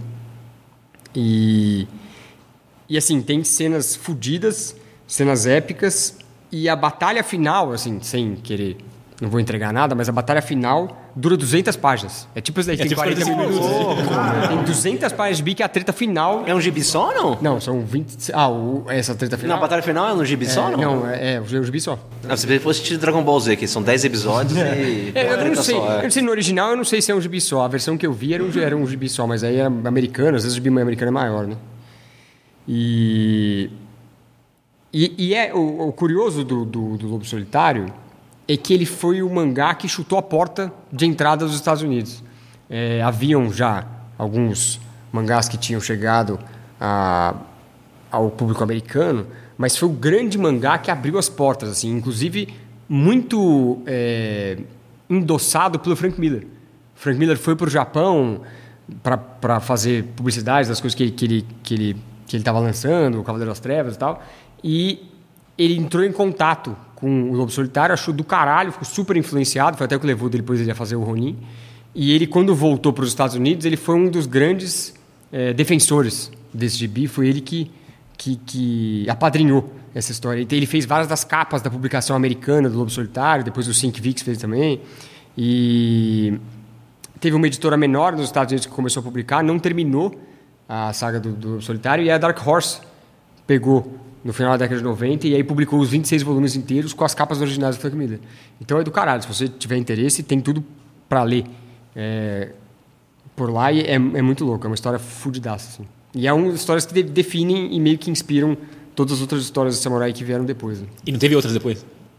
Não teve. Do- dessa história? Desse, desse personagem? Não. Não, porque, é, não por uma razão da história lá. Não, o Um personagem vai morrer no final. né? É, tá. Mas tem o filho, assim, tem, tem até uma É, podia continuar né? Você podia contar sim. outras histórias, sei lá, pra ser depois, né? É, não. Poderia ter outras histórias. né? Ah, sempre tem o Skywalker no final. Sempre. É. Sempre tem. Curiosidade, que ano que é esse que, que chega nos Estados Unidos, o Lobo Solitário? Ele chega no final da década de 80 e começo da década de 90. E aí ele pa- passa a ser publicado, mas ele só vai ser concluído lá no ano 2000 já, né? É. Mas ele que abre a porta dos mangás e aí, enfim, aí explode de publicação de mangá nos Estados Unidos e tal, mas quem abre é esse aí. É, bom, e aí, assim, tem inúmeros mangás de samurai, tem inúmeros gibis de samurai, assim como o René falou, que tem uma caralhada de filmes de samurai, história em quadrinhos tem um monte, assim.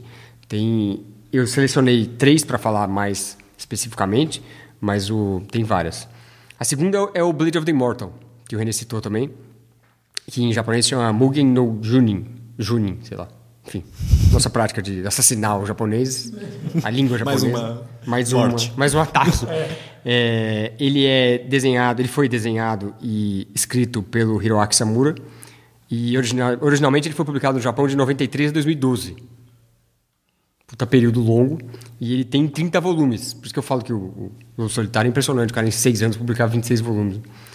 É, também se passa na era Tokugawa. E ele é uma história que se passa no Japão feudal, mas ele tem uma dose significativa de fantasia.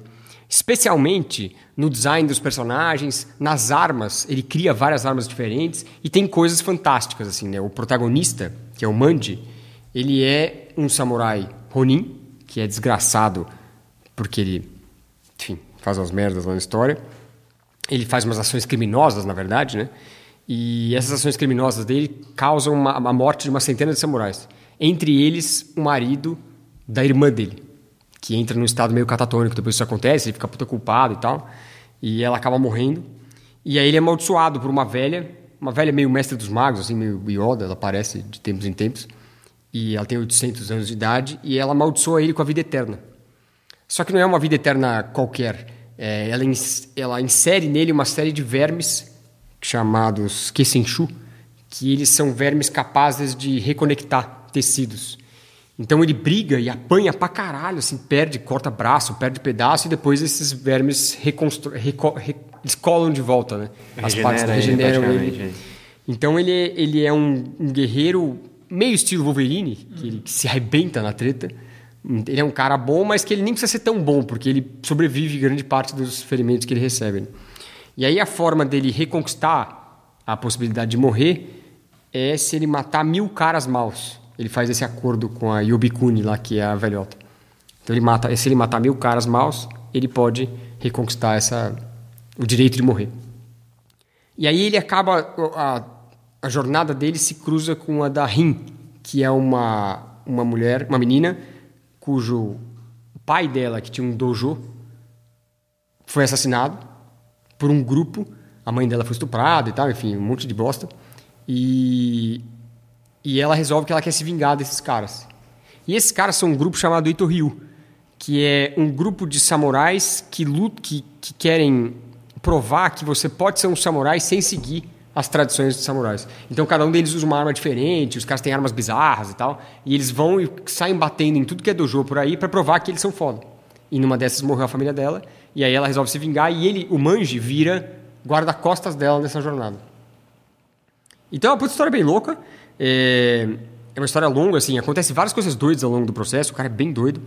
E, e tem dois grupos que são interessantes. Um é esse Ito Ryu, que são vários caras diferentes, assim, tem uns caras super doidos, tem um, um maluco lá que o cara é doidaço e ele.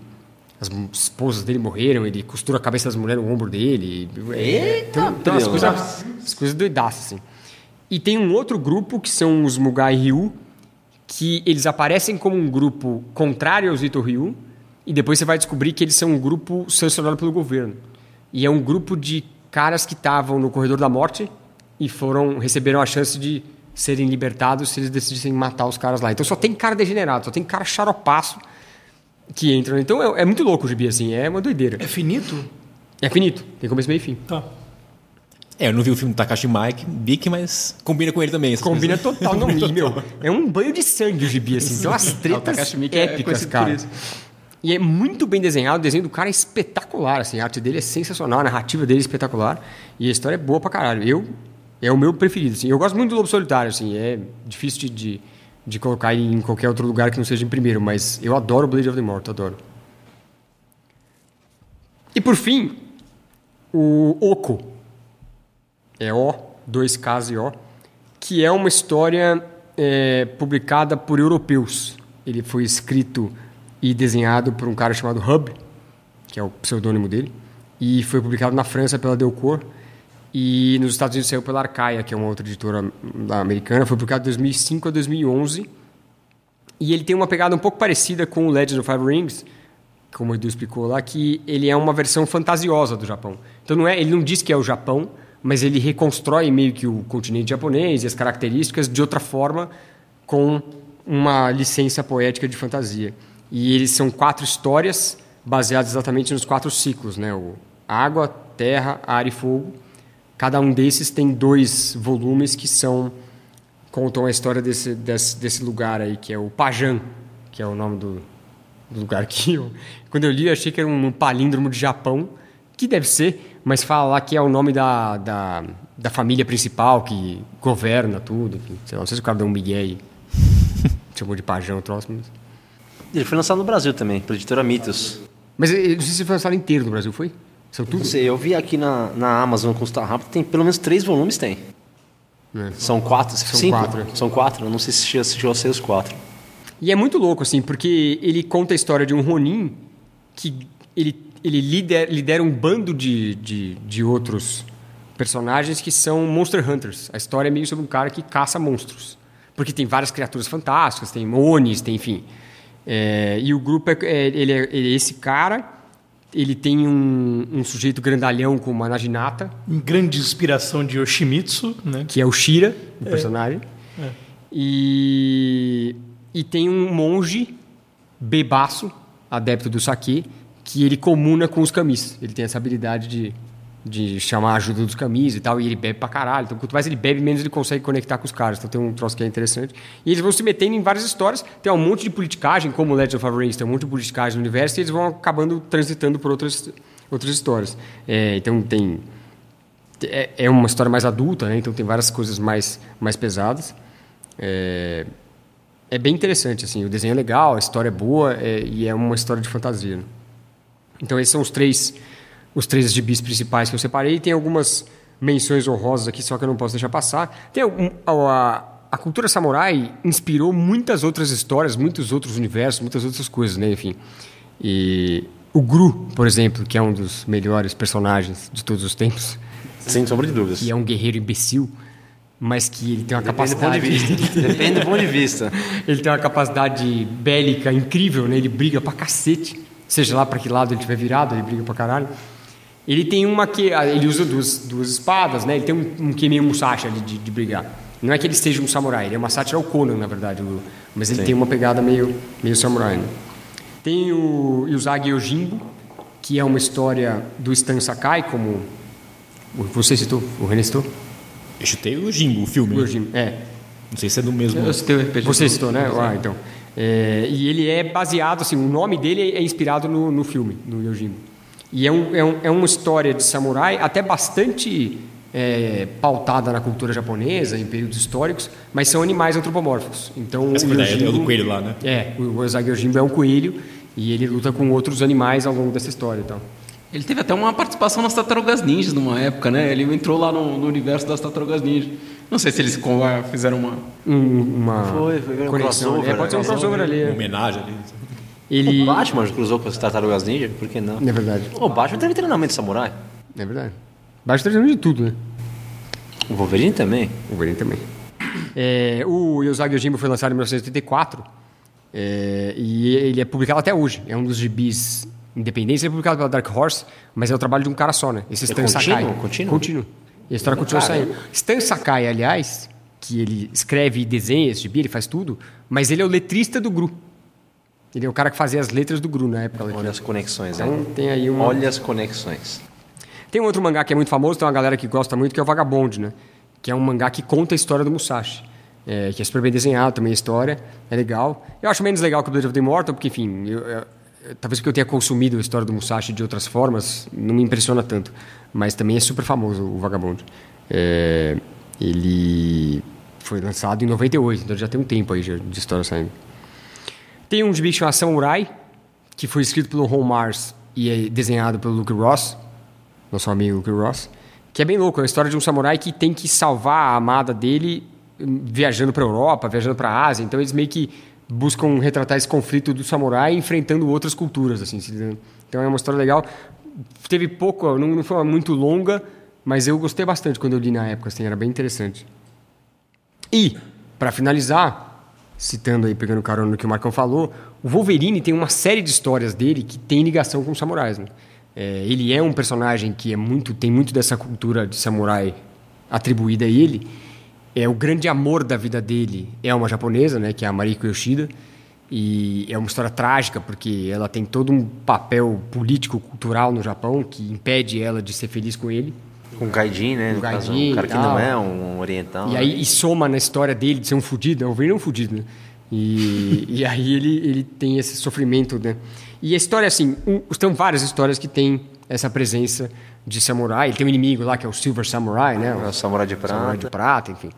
E ele chega a ensinar técnicas de samurai pra Kit Pride, Pra pra, Kid Pride. Jubileu. Então tem Então, várias mais pra histórias Kit que Pride do ele- que Jubileu, é. O Wolverine é, ele faz esse papel de figura paterna para várias personagens, né? Várias personagens mais jovens e ele ensina várias delas a lutar, né? É, no papel paterno dele, ele sempre acaba ensinando técnicas de samurai, de É. luta de espada, de defesa pessoal com uma. Que aliás é uma das coisas mais. isso, né? talvez seja que uma coisa que o filme o mais recente, o Logan, escolheu bem é colocar ele nesse papel. Algumas das melhores histórias do Wolverine é quando ele tá nessa aí, né? Que ele tá tutelando uma menina e, e funciona super bem. Agora, se você tiver que escolher uma delas para começar, eu sugiro que você pegue a minissérie que chama Wolverine, que foi publicada na década de 80, em 1982. É uma minissérie em quatro partes e ela foi escrita pelo Chris Claremont e desenhada pelo Frank Miller.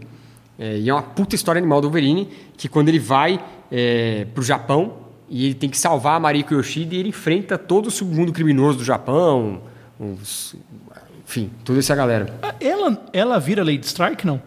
A Mariko Yoshida? É. Acho que sim, né? Tem um momento É que ela que vira, vira né? inimiga dele, né? Que tem as, os dedos de adamante alguma coisa assim. Não, não, não. Não é ela. Não é ela, não é ela. Essa não é. Ah, sempre, eu, sempre achei que fosse. Eu acho que ela assume um papel num determinado momento que ela fica, ela vira uma antagonista dele, mas essa aí é outra mina. Tá. Essa, essa mina, ela culpa ele pela morte do pai dela, que era um ah, grande. é verdade. É Não verdade. sei se o cara, não lembro se o cara era O pai, era, o, o pai não era o, o cara que, que trabalhou no projeto Arma X, Ah, acho que coisa assim? era. Acho que era um negócio Que, assim. inclusive, o que acontece com ela, das mãos e tal, tem, tem a ver com a tecnologia que ele desenvolveu, né?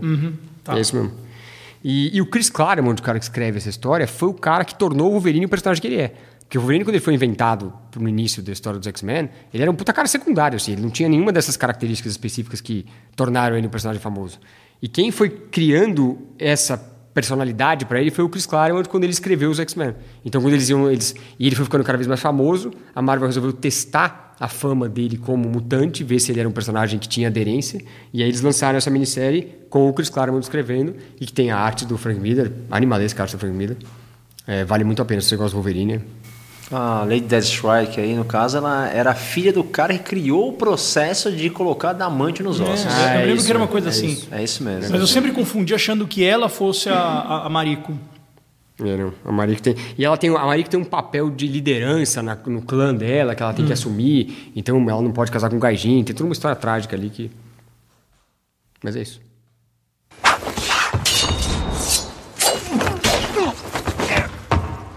Bom, vamos para as indicações então.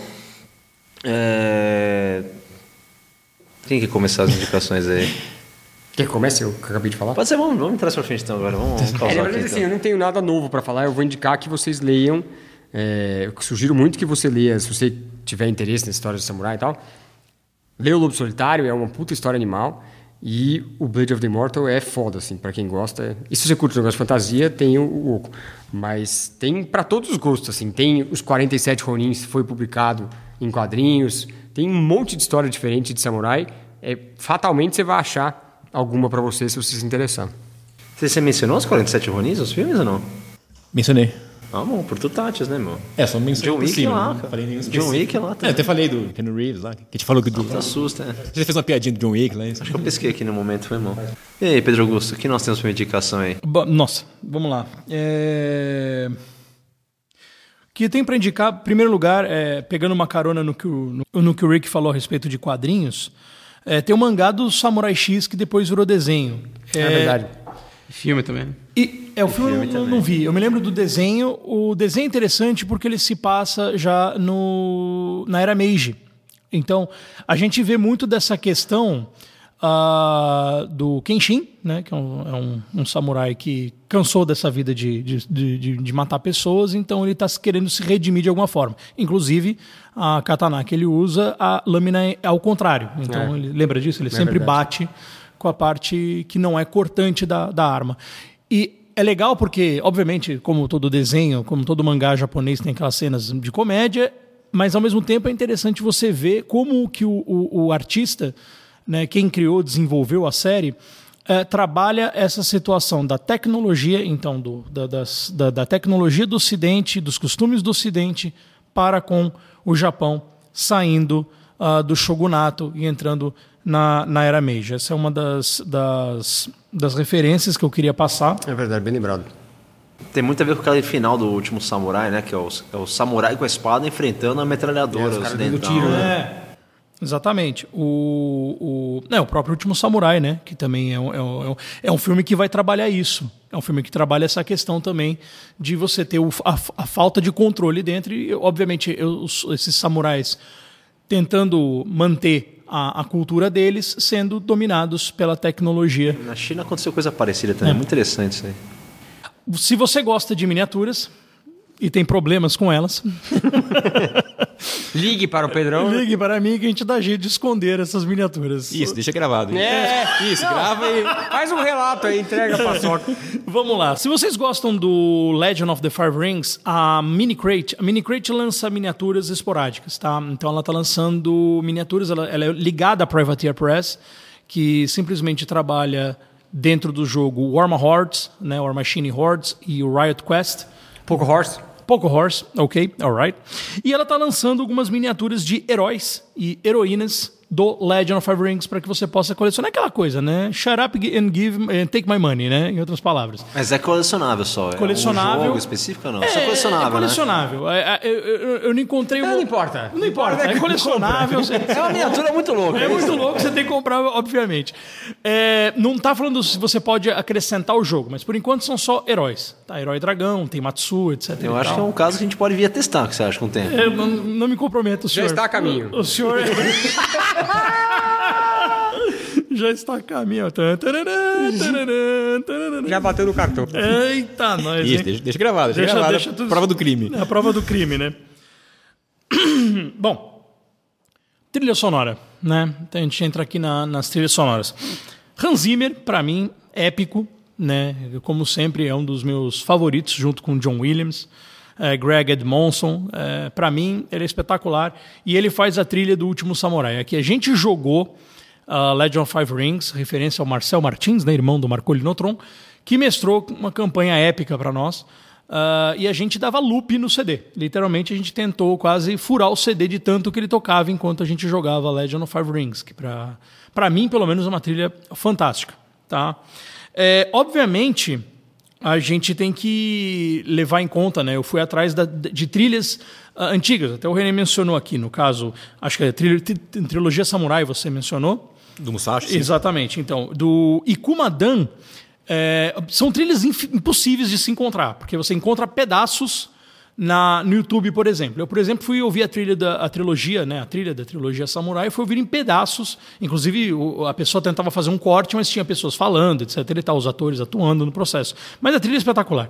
Se você for ler, ou ler não, digo, jogar, e quiser uma ambientação mais, se é que eu posso dizer dessa forma, cinematográfica, ou ainda como o- o trilha sonora mesmo, essa trilha é muito louca. Junto com o Último Samurai, é uma trilha muito boa de se ouvir e uma menção também honrosa aos grandes filmes de samurai, os quais foram falados aqui. Da mesma forma que o Fumio Hayasaka, eh, ele trabalhou muito com o Kurosawa. Ele fez ah, duas trilhas que eu vou destacar aqui, Rashomon e os Sete Samurais. Ele fez algumas outras trilhas, mas ele trabalhou muito com o Kurosawa nisso. Como eu disse também, você pode encontrar essas trilhas em pedaços, né? Não sei se o Spotify tem, se o Deezer tem, mas você encontra em pedaços no YouTube. É, eu conheço um blog que ele tem umas raridades. Posso, ter uma olhada lá. beleza. Se eu achar, eu ponho um link, ponho um link pra vocês aí. Porque realmente, vou, vou te dizer que. Eu até, eu até ofereceria aqui, né? Eu tô dando a referência, eu até ofereceria aqui tentar arrumar um link, mas não tem, é mais só se procurar, porque são pedaços mesmo. Pedaços, assim, coisas poucas das trilhas sonoras. Tem um grupo, se você está pensando de repente naquela jogada de RPG, colocar eh, principalmente elementos do folk japonês, eh, então o que, que a gente está trabalhando aqui? A gente está trabalhando com músicas teatrais, músicas de corte e músicas instrumentais. Tem um grupo chamado Yamato Ensemble, que foi um grupo, é um grupo formado nos anos 90 ah, pela Aiko Hasegawa, Kikuko Sato, Makoto Hasegawa e Richard Stagg. E Richard Stagg é britânico. Tá? Os outros Intruso. É um intruso no processo. Ele toca, ele toca flauta de bambu e por acaso tem alguns CDs ah, é, gravados. É mais para ambientação, ah, se você quer de repente colocar dentro desse- desses estilos musicais a hora que você for, ou se você gosta realmente, tem inclusive parte cantada que lembra muito o kabuki, né, o kabuki, né, que é o, é o teatro japonês, né? E por fim, para você que tem o Spotify, eu sugiro é, colocar o seguinte: Japanese Traditional Music, que são outros estilos musicais. Aí são artistas variados que você pode escutar e, enfim, em outras palavras, curtir se, se é da forma que você gosta, se você quer colocar como ambientação no seu RPG, no seu jogo, ou apenas Ou no seu jantar de sushi. no seu jantar de sushi, ou apenas por prazer. Perfeito? Bom, minha indicação então aqui eu gostaria de sugerir o Samurai 7, no caso, que é um anime. Tá? Ele é lançado em 2004, ele é baseado nos Sete Samurais do Akira Kurosawa-. E são 26 episódios de mais ou menos uns 20 e pouquinhos minutos, 22, 23 minutos mais ou menos. Acaba sendo mais longo que o filme, no final das contas. Pois é. Mas tem vantagens. É anime, é colorido, tem robôs gigantes. Não, não tô vendo as vantagens aí. Tem robôs colorido. robôs gigantes. Oh, que isso, cara. É que você, é- você é uma pessoa eclética, é diferente. Você é meio delite, é? Eu sou. Delite, delite, delite. Eu gosto de filme preto e branco, Cinéfilo. mudos, coisas, é isso. Não é mudo, caralho. Mas nesse filme, ele, ele- no anime, no caso, é diferente, porque assim, ele conta um, um fim da era lá, onde as guerras acabaram, os samurais não sabem muito bem o que fazer da vida, estão perdidos no mundo, e tem um grupo de samurais que seriam tecnicamente os ronins, porque eles não seguem mais a honra, mas eles trabalham para os nobres e comerciantes. Esses caras, assim, como acabou as batalhas, acabaram tentando se tornar o mais fortes possíveis e mecanizaram seus corpos. E se tornaram, sei lá, tipo mecas mesmo, os robôs de samurai gigante. É bem da hora até. Enquanto os samurais originais ficam navegando por aí. E aí acaba contando a mesma, provavelmente a mesma história que tem no filme. É A vila é sempre pilhada, né? O pessoal vai saquear o arroz ali. E aí um- uma vila resolve falar, não queremos mais, tem que acabar com esses caras, vão contratar os samurais, encontram sete os samurais e começa uma batalha que começa para defender a vila e termina praticamente mudando a história do país inteiro ali. Eu acho, achei muito, muito legal, gostei bastante. Bem mais longo, obviamente, que as três horas lá, mas bem interessante, eu gostei, gostei bastante do anime. E tem todos os personagens, inclusive tá nos jogos tabuleiro, deve ser provavelmente, com certeza, que os mesmos nomes dos samurais do Akira Kurosawa. É provável. Tá? É, uma outra indicação que eu tenho é se você se interessou pelos jogos de tabuleiro que eu mencionei aqui, eu criei uma lista no Ludopedia, tá? Tá assim, é, é, jogos com temas de samurais. Só bater samurai na sua busca no Ludopedia lá, você vai encontrar uma lista, que é, se não me engano, acho que é a última- única lista que tem lá. No momento da gravação tem 33 jogos inclusos lá. Provavelmente vão acabar aparecendo mais aí, que tem o Musashi, por exemplo, que é protótipo que eu joguei no passado, não, não sei se está cadastrado na, acho que não está cadastrado na lista, não sei que fim tomou. Eu espero que, que venha a surgir. E por fim, eu gostaria de indicar um site, que é o samuraiweb.com.br. Aí você tem uma porrada de coisas sobre curiosidades e conhecimento e cultura relacionada ao samurai. E aí, Ed? É, eu não tenho grandes recomendações além do livro que eu falei do, é, do Musashi, que é realmente acho que é a maior obra de, ah, de samurai que tem. E é, extre- extremamente interessante, vale a pena ler. É rápido de ler, apesar do tamanho. O E- Romance Musashi. no O Romance, caso, é. São os dois volumes lá, né? Isso, em é, no Brasil eu acho que veio dois volumes. Né? E mas eu acho que uma coisa que a gente não mencionou aqui foi um dos que foi considerado os melhores jogos de, de 2019. Eu não joguei, por isso que eu não mencionei, mas é o Sekiro Shadows Die Twice, ah, que é da que é um jogo ao estilo do Dark Souls. E ele foi extremamente elogiado, um dos melhores jogos aí, dizem, de, de 2019. E ele tem toda a mecânica inspirada no- nas técnicas de samurai, né? Então, em vez de você ter aquelas batalhas que se baseiam em, ah, em pontos de vida, né? Que você vai diminuindo a, a vida do seu oponente, vo- você vai, na verdade, tirando o equilíbrio do seu oponente até você ter oportunidade de matá-lo em um só golpe, né? Então tem bastante a ver com, com esse negócio do, do estilo de samurai, extremamente preciso tal, extremamente mortal. É, feito pelos mesmos caras do, do, do Dark Souls. O do Dark Souls, né? E dos RPGs que eu falei também, eu, eu acho que o Blood and Honor, que tem em português aí, é um que vale a pena se você quiser uma coisa mais ah, voltada pro, pra parte social tal, um RPG um pouco diferente do, do que a gente tá acostumado no D&D e tal, vale a pena conferir. Bom, vamos lá, René. Concluindo as, as indicações aí. É, não, acho que é meio que eu disse mesmo. Acho que dos- do- desses que eu citei, acho que o meu filme preferido de samurai é o Araquiri, acho. Então é o que eu indico mais. E já que você fica aí reclamando, você tem que ver Sete Samurais, é isso. É uma indicação pra todo mundo e pro senhor Marcolino aqui. Não, dá, né? Não dá. Vou ter que ver. Tem vou que ter ver, né? Vou ter que passar. Além dos do anime, vou ter que conferir se ele é igual ao anime. Pra ver se o cara fez igual. Se ele fez igual.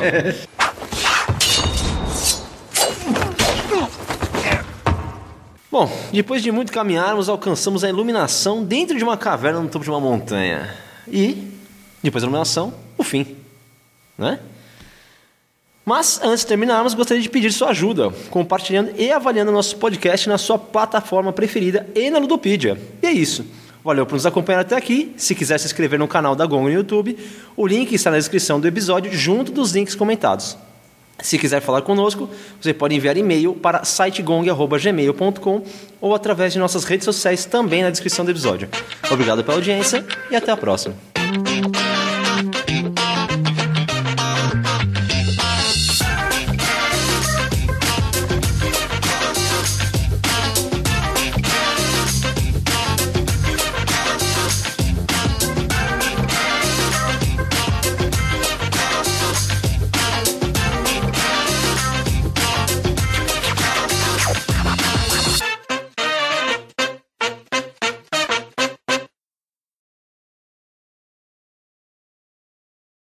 Tá bom?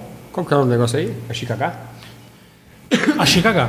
É, o, se a gente for parar pra pensar nos nomes, a quinta série vai pegar pesado. né? Ou a Chicago. Você é quem sabe.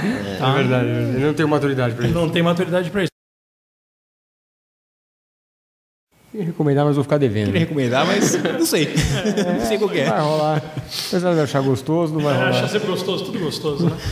O Edu, você tá pintando o bigode e a barba ou é impressão minha? Não, é, por causa do tom só fica meio zoado, assim. velho. Hum, sei. Puta que pariu, hein? não é nada, não, vai lá.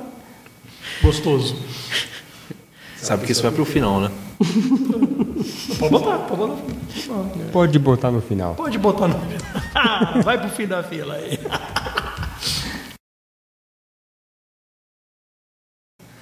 É, tá na minha mão, tô segurando ele agora. Então, aqui, ó. Ouviu? Tá ouvindo?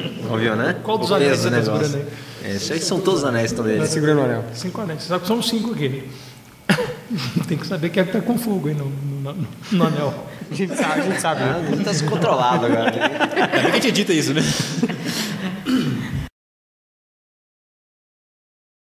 E tem a Mila, a Mila que também é um Ah, sim, quinto que é. elemento, né? Que tudo bem. Exatamente. Perfeição. Que é um amor. E tem o Capitão Planeta.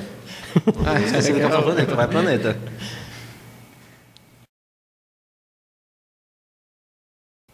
E por fim, a gente tem o, o último RPG que eu queria é, citar.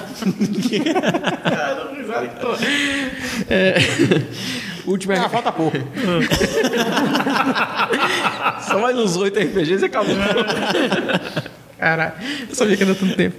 É, O GURPS já Toda tá- vez, né? o GURPS já tá vez é não, vai, vai, você tá passando, não vou falar nada sobre ele. Ah, pode só aceitar só, tem o Verbo Samurai e tal. Sim. É, e o último. Os 50 minutos ali, você tá rapidinho.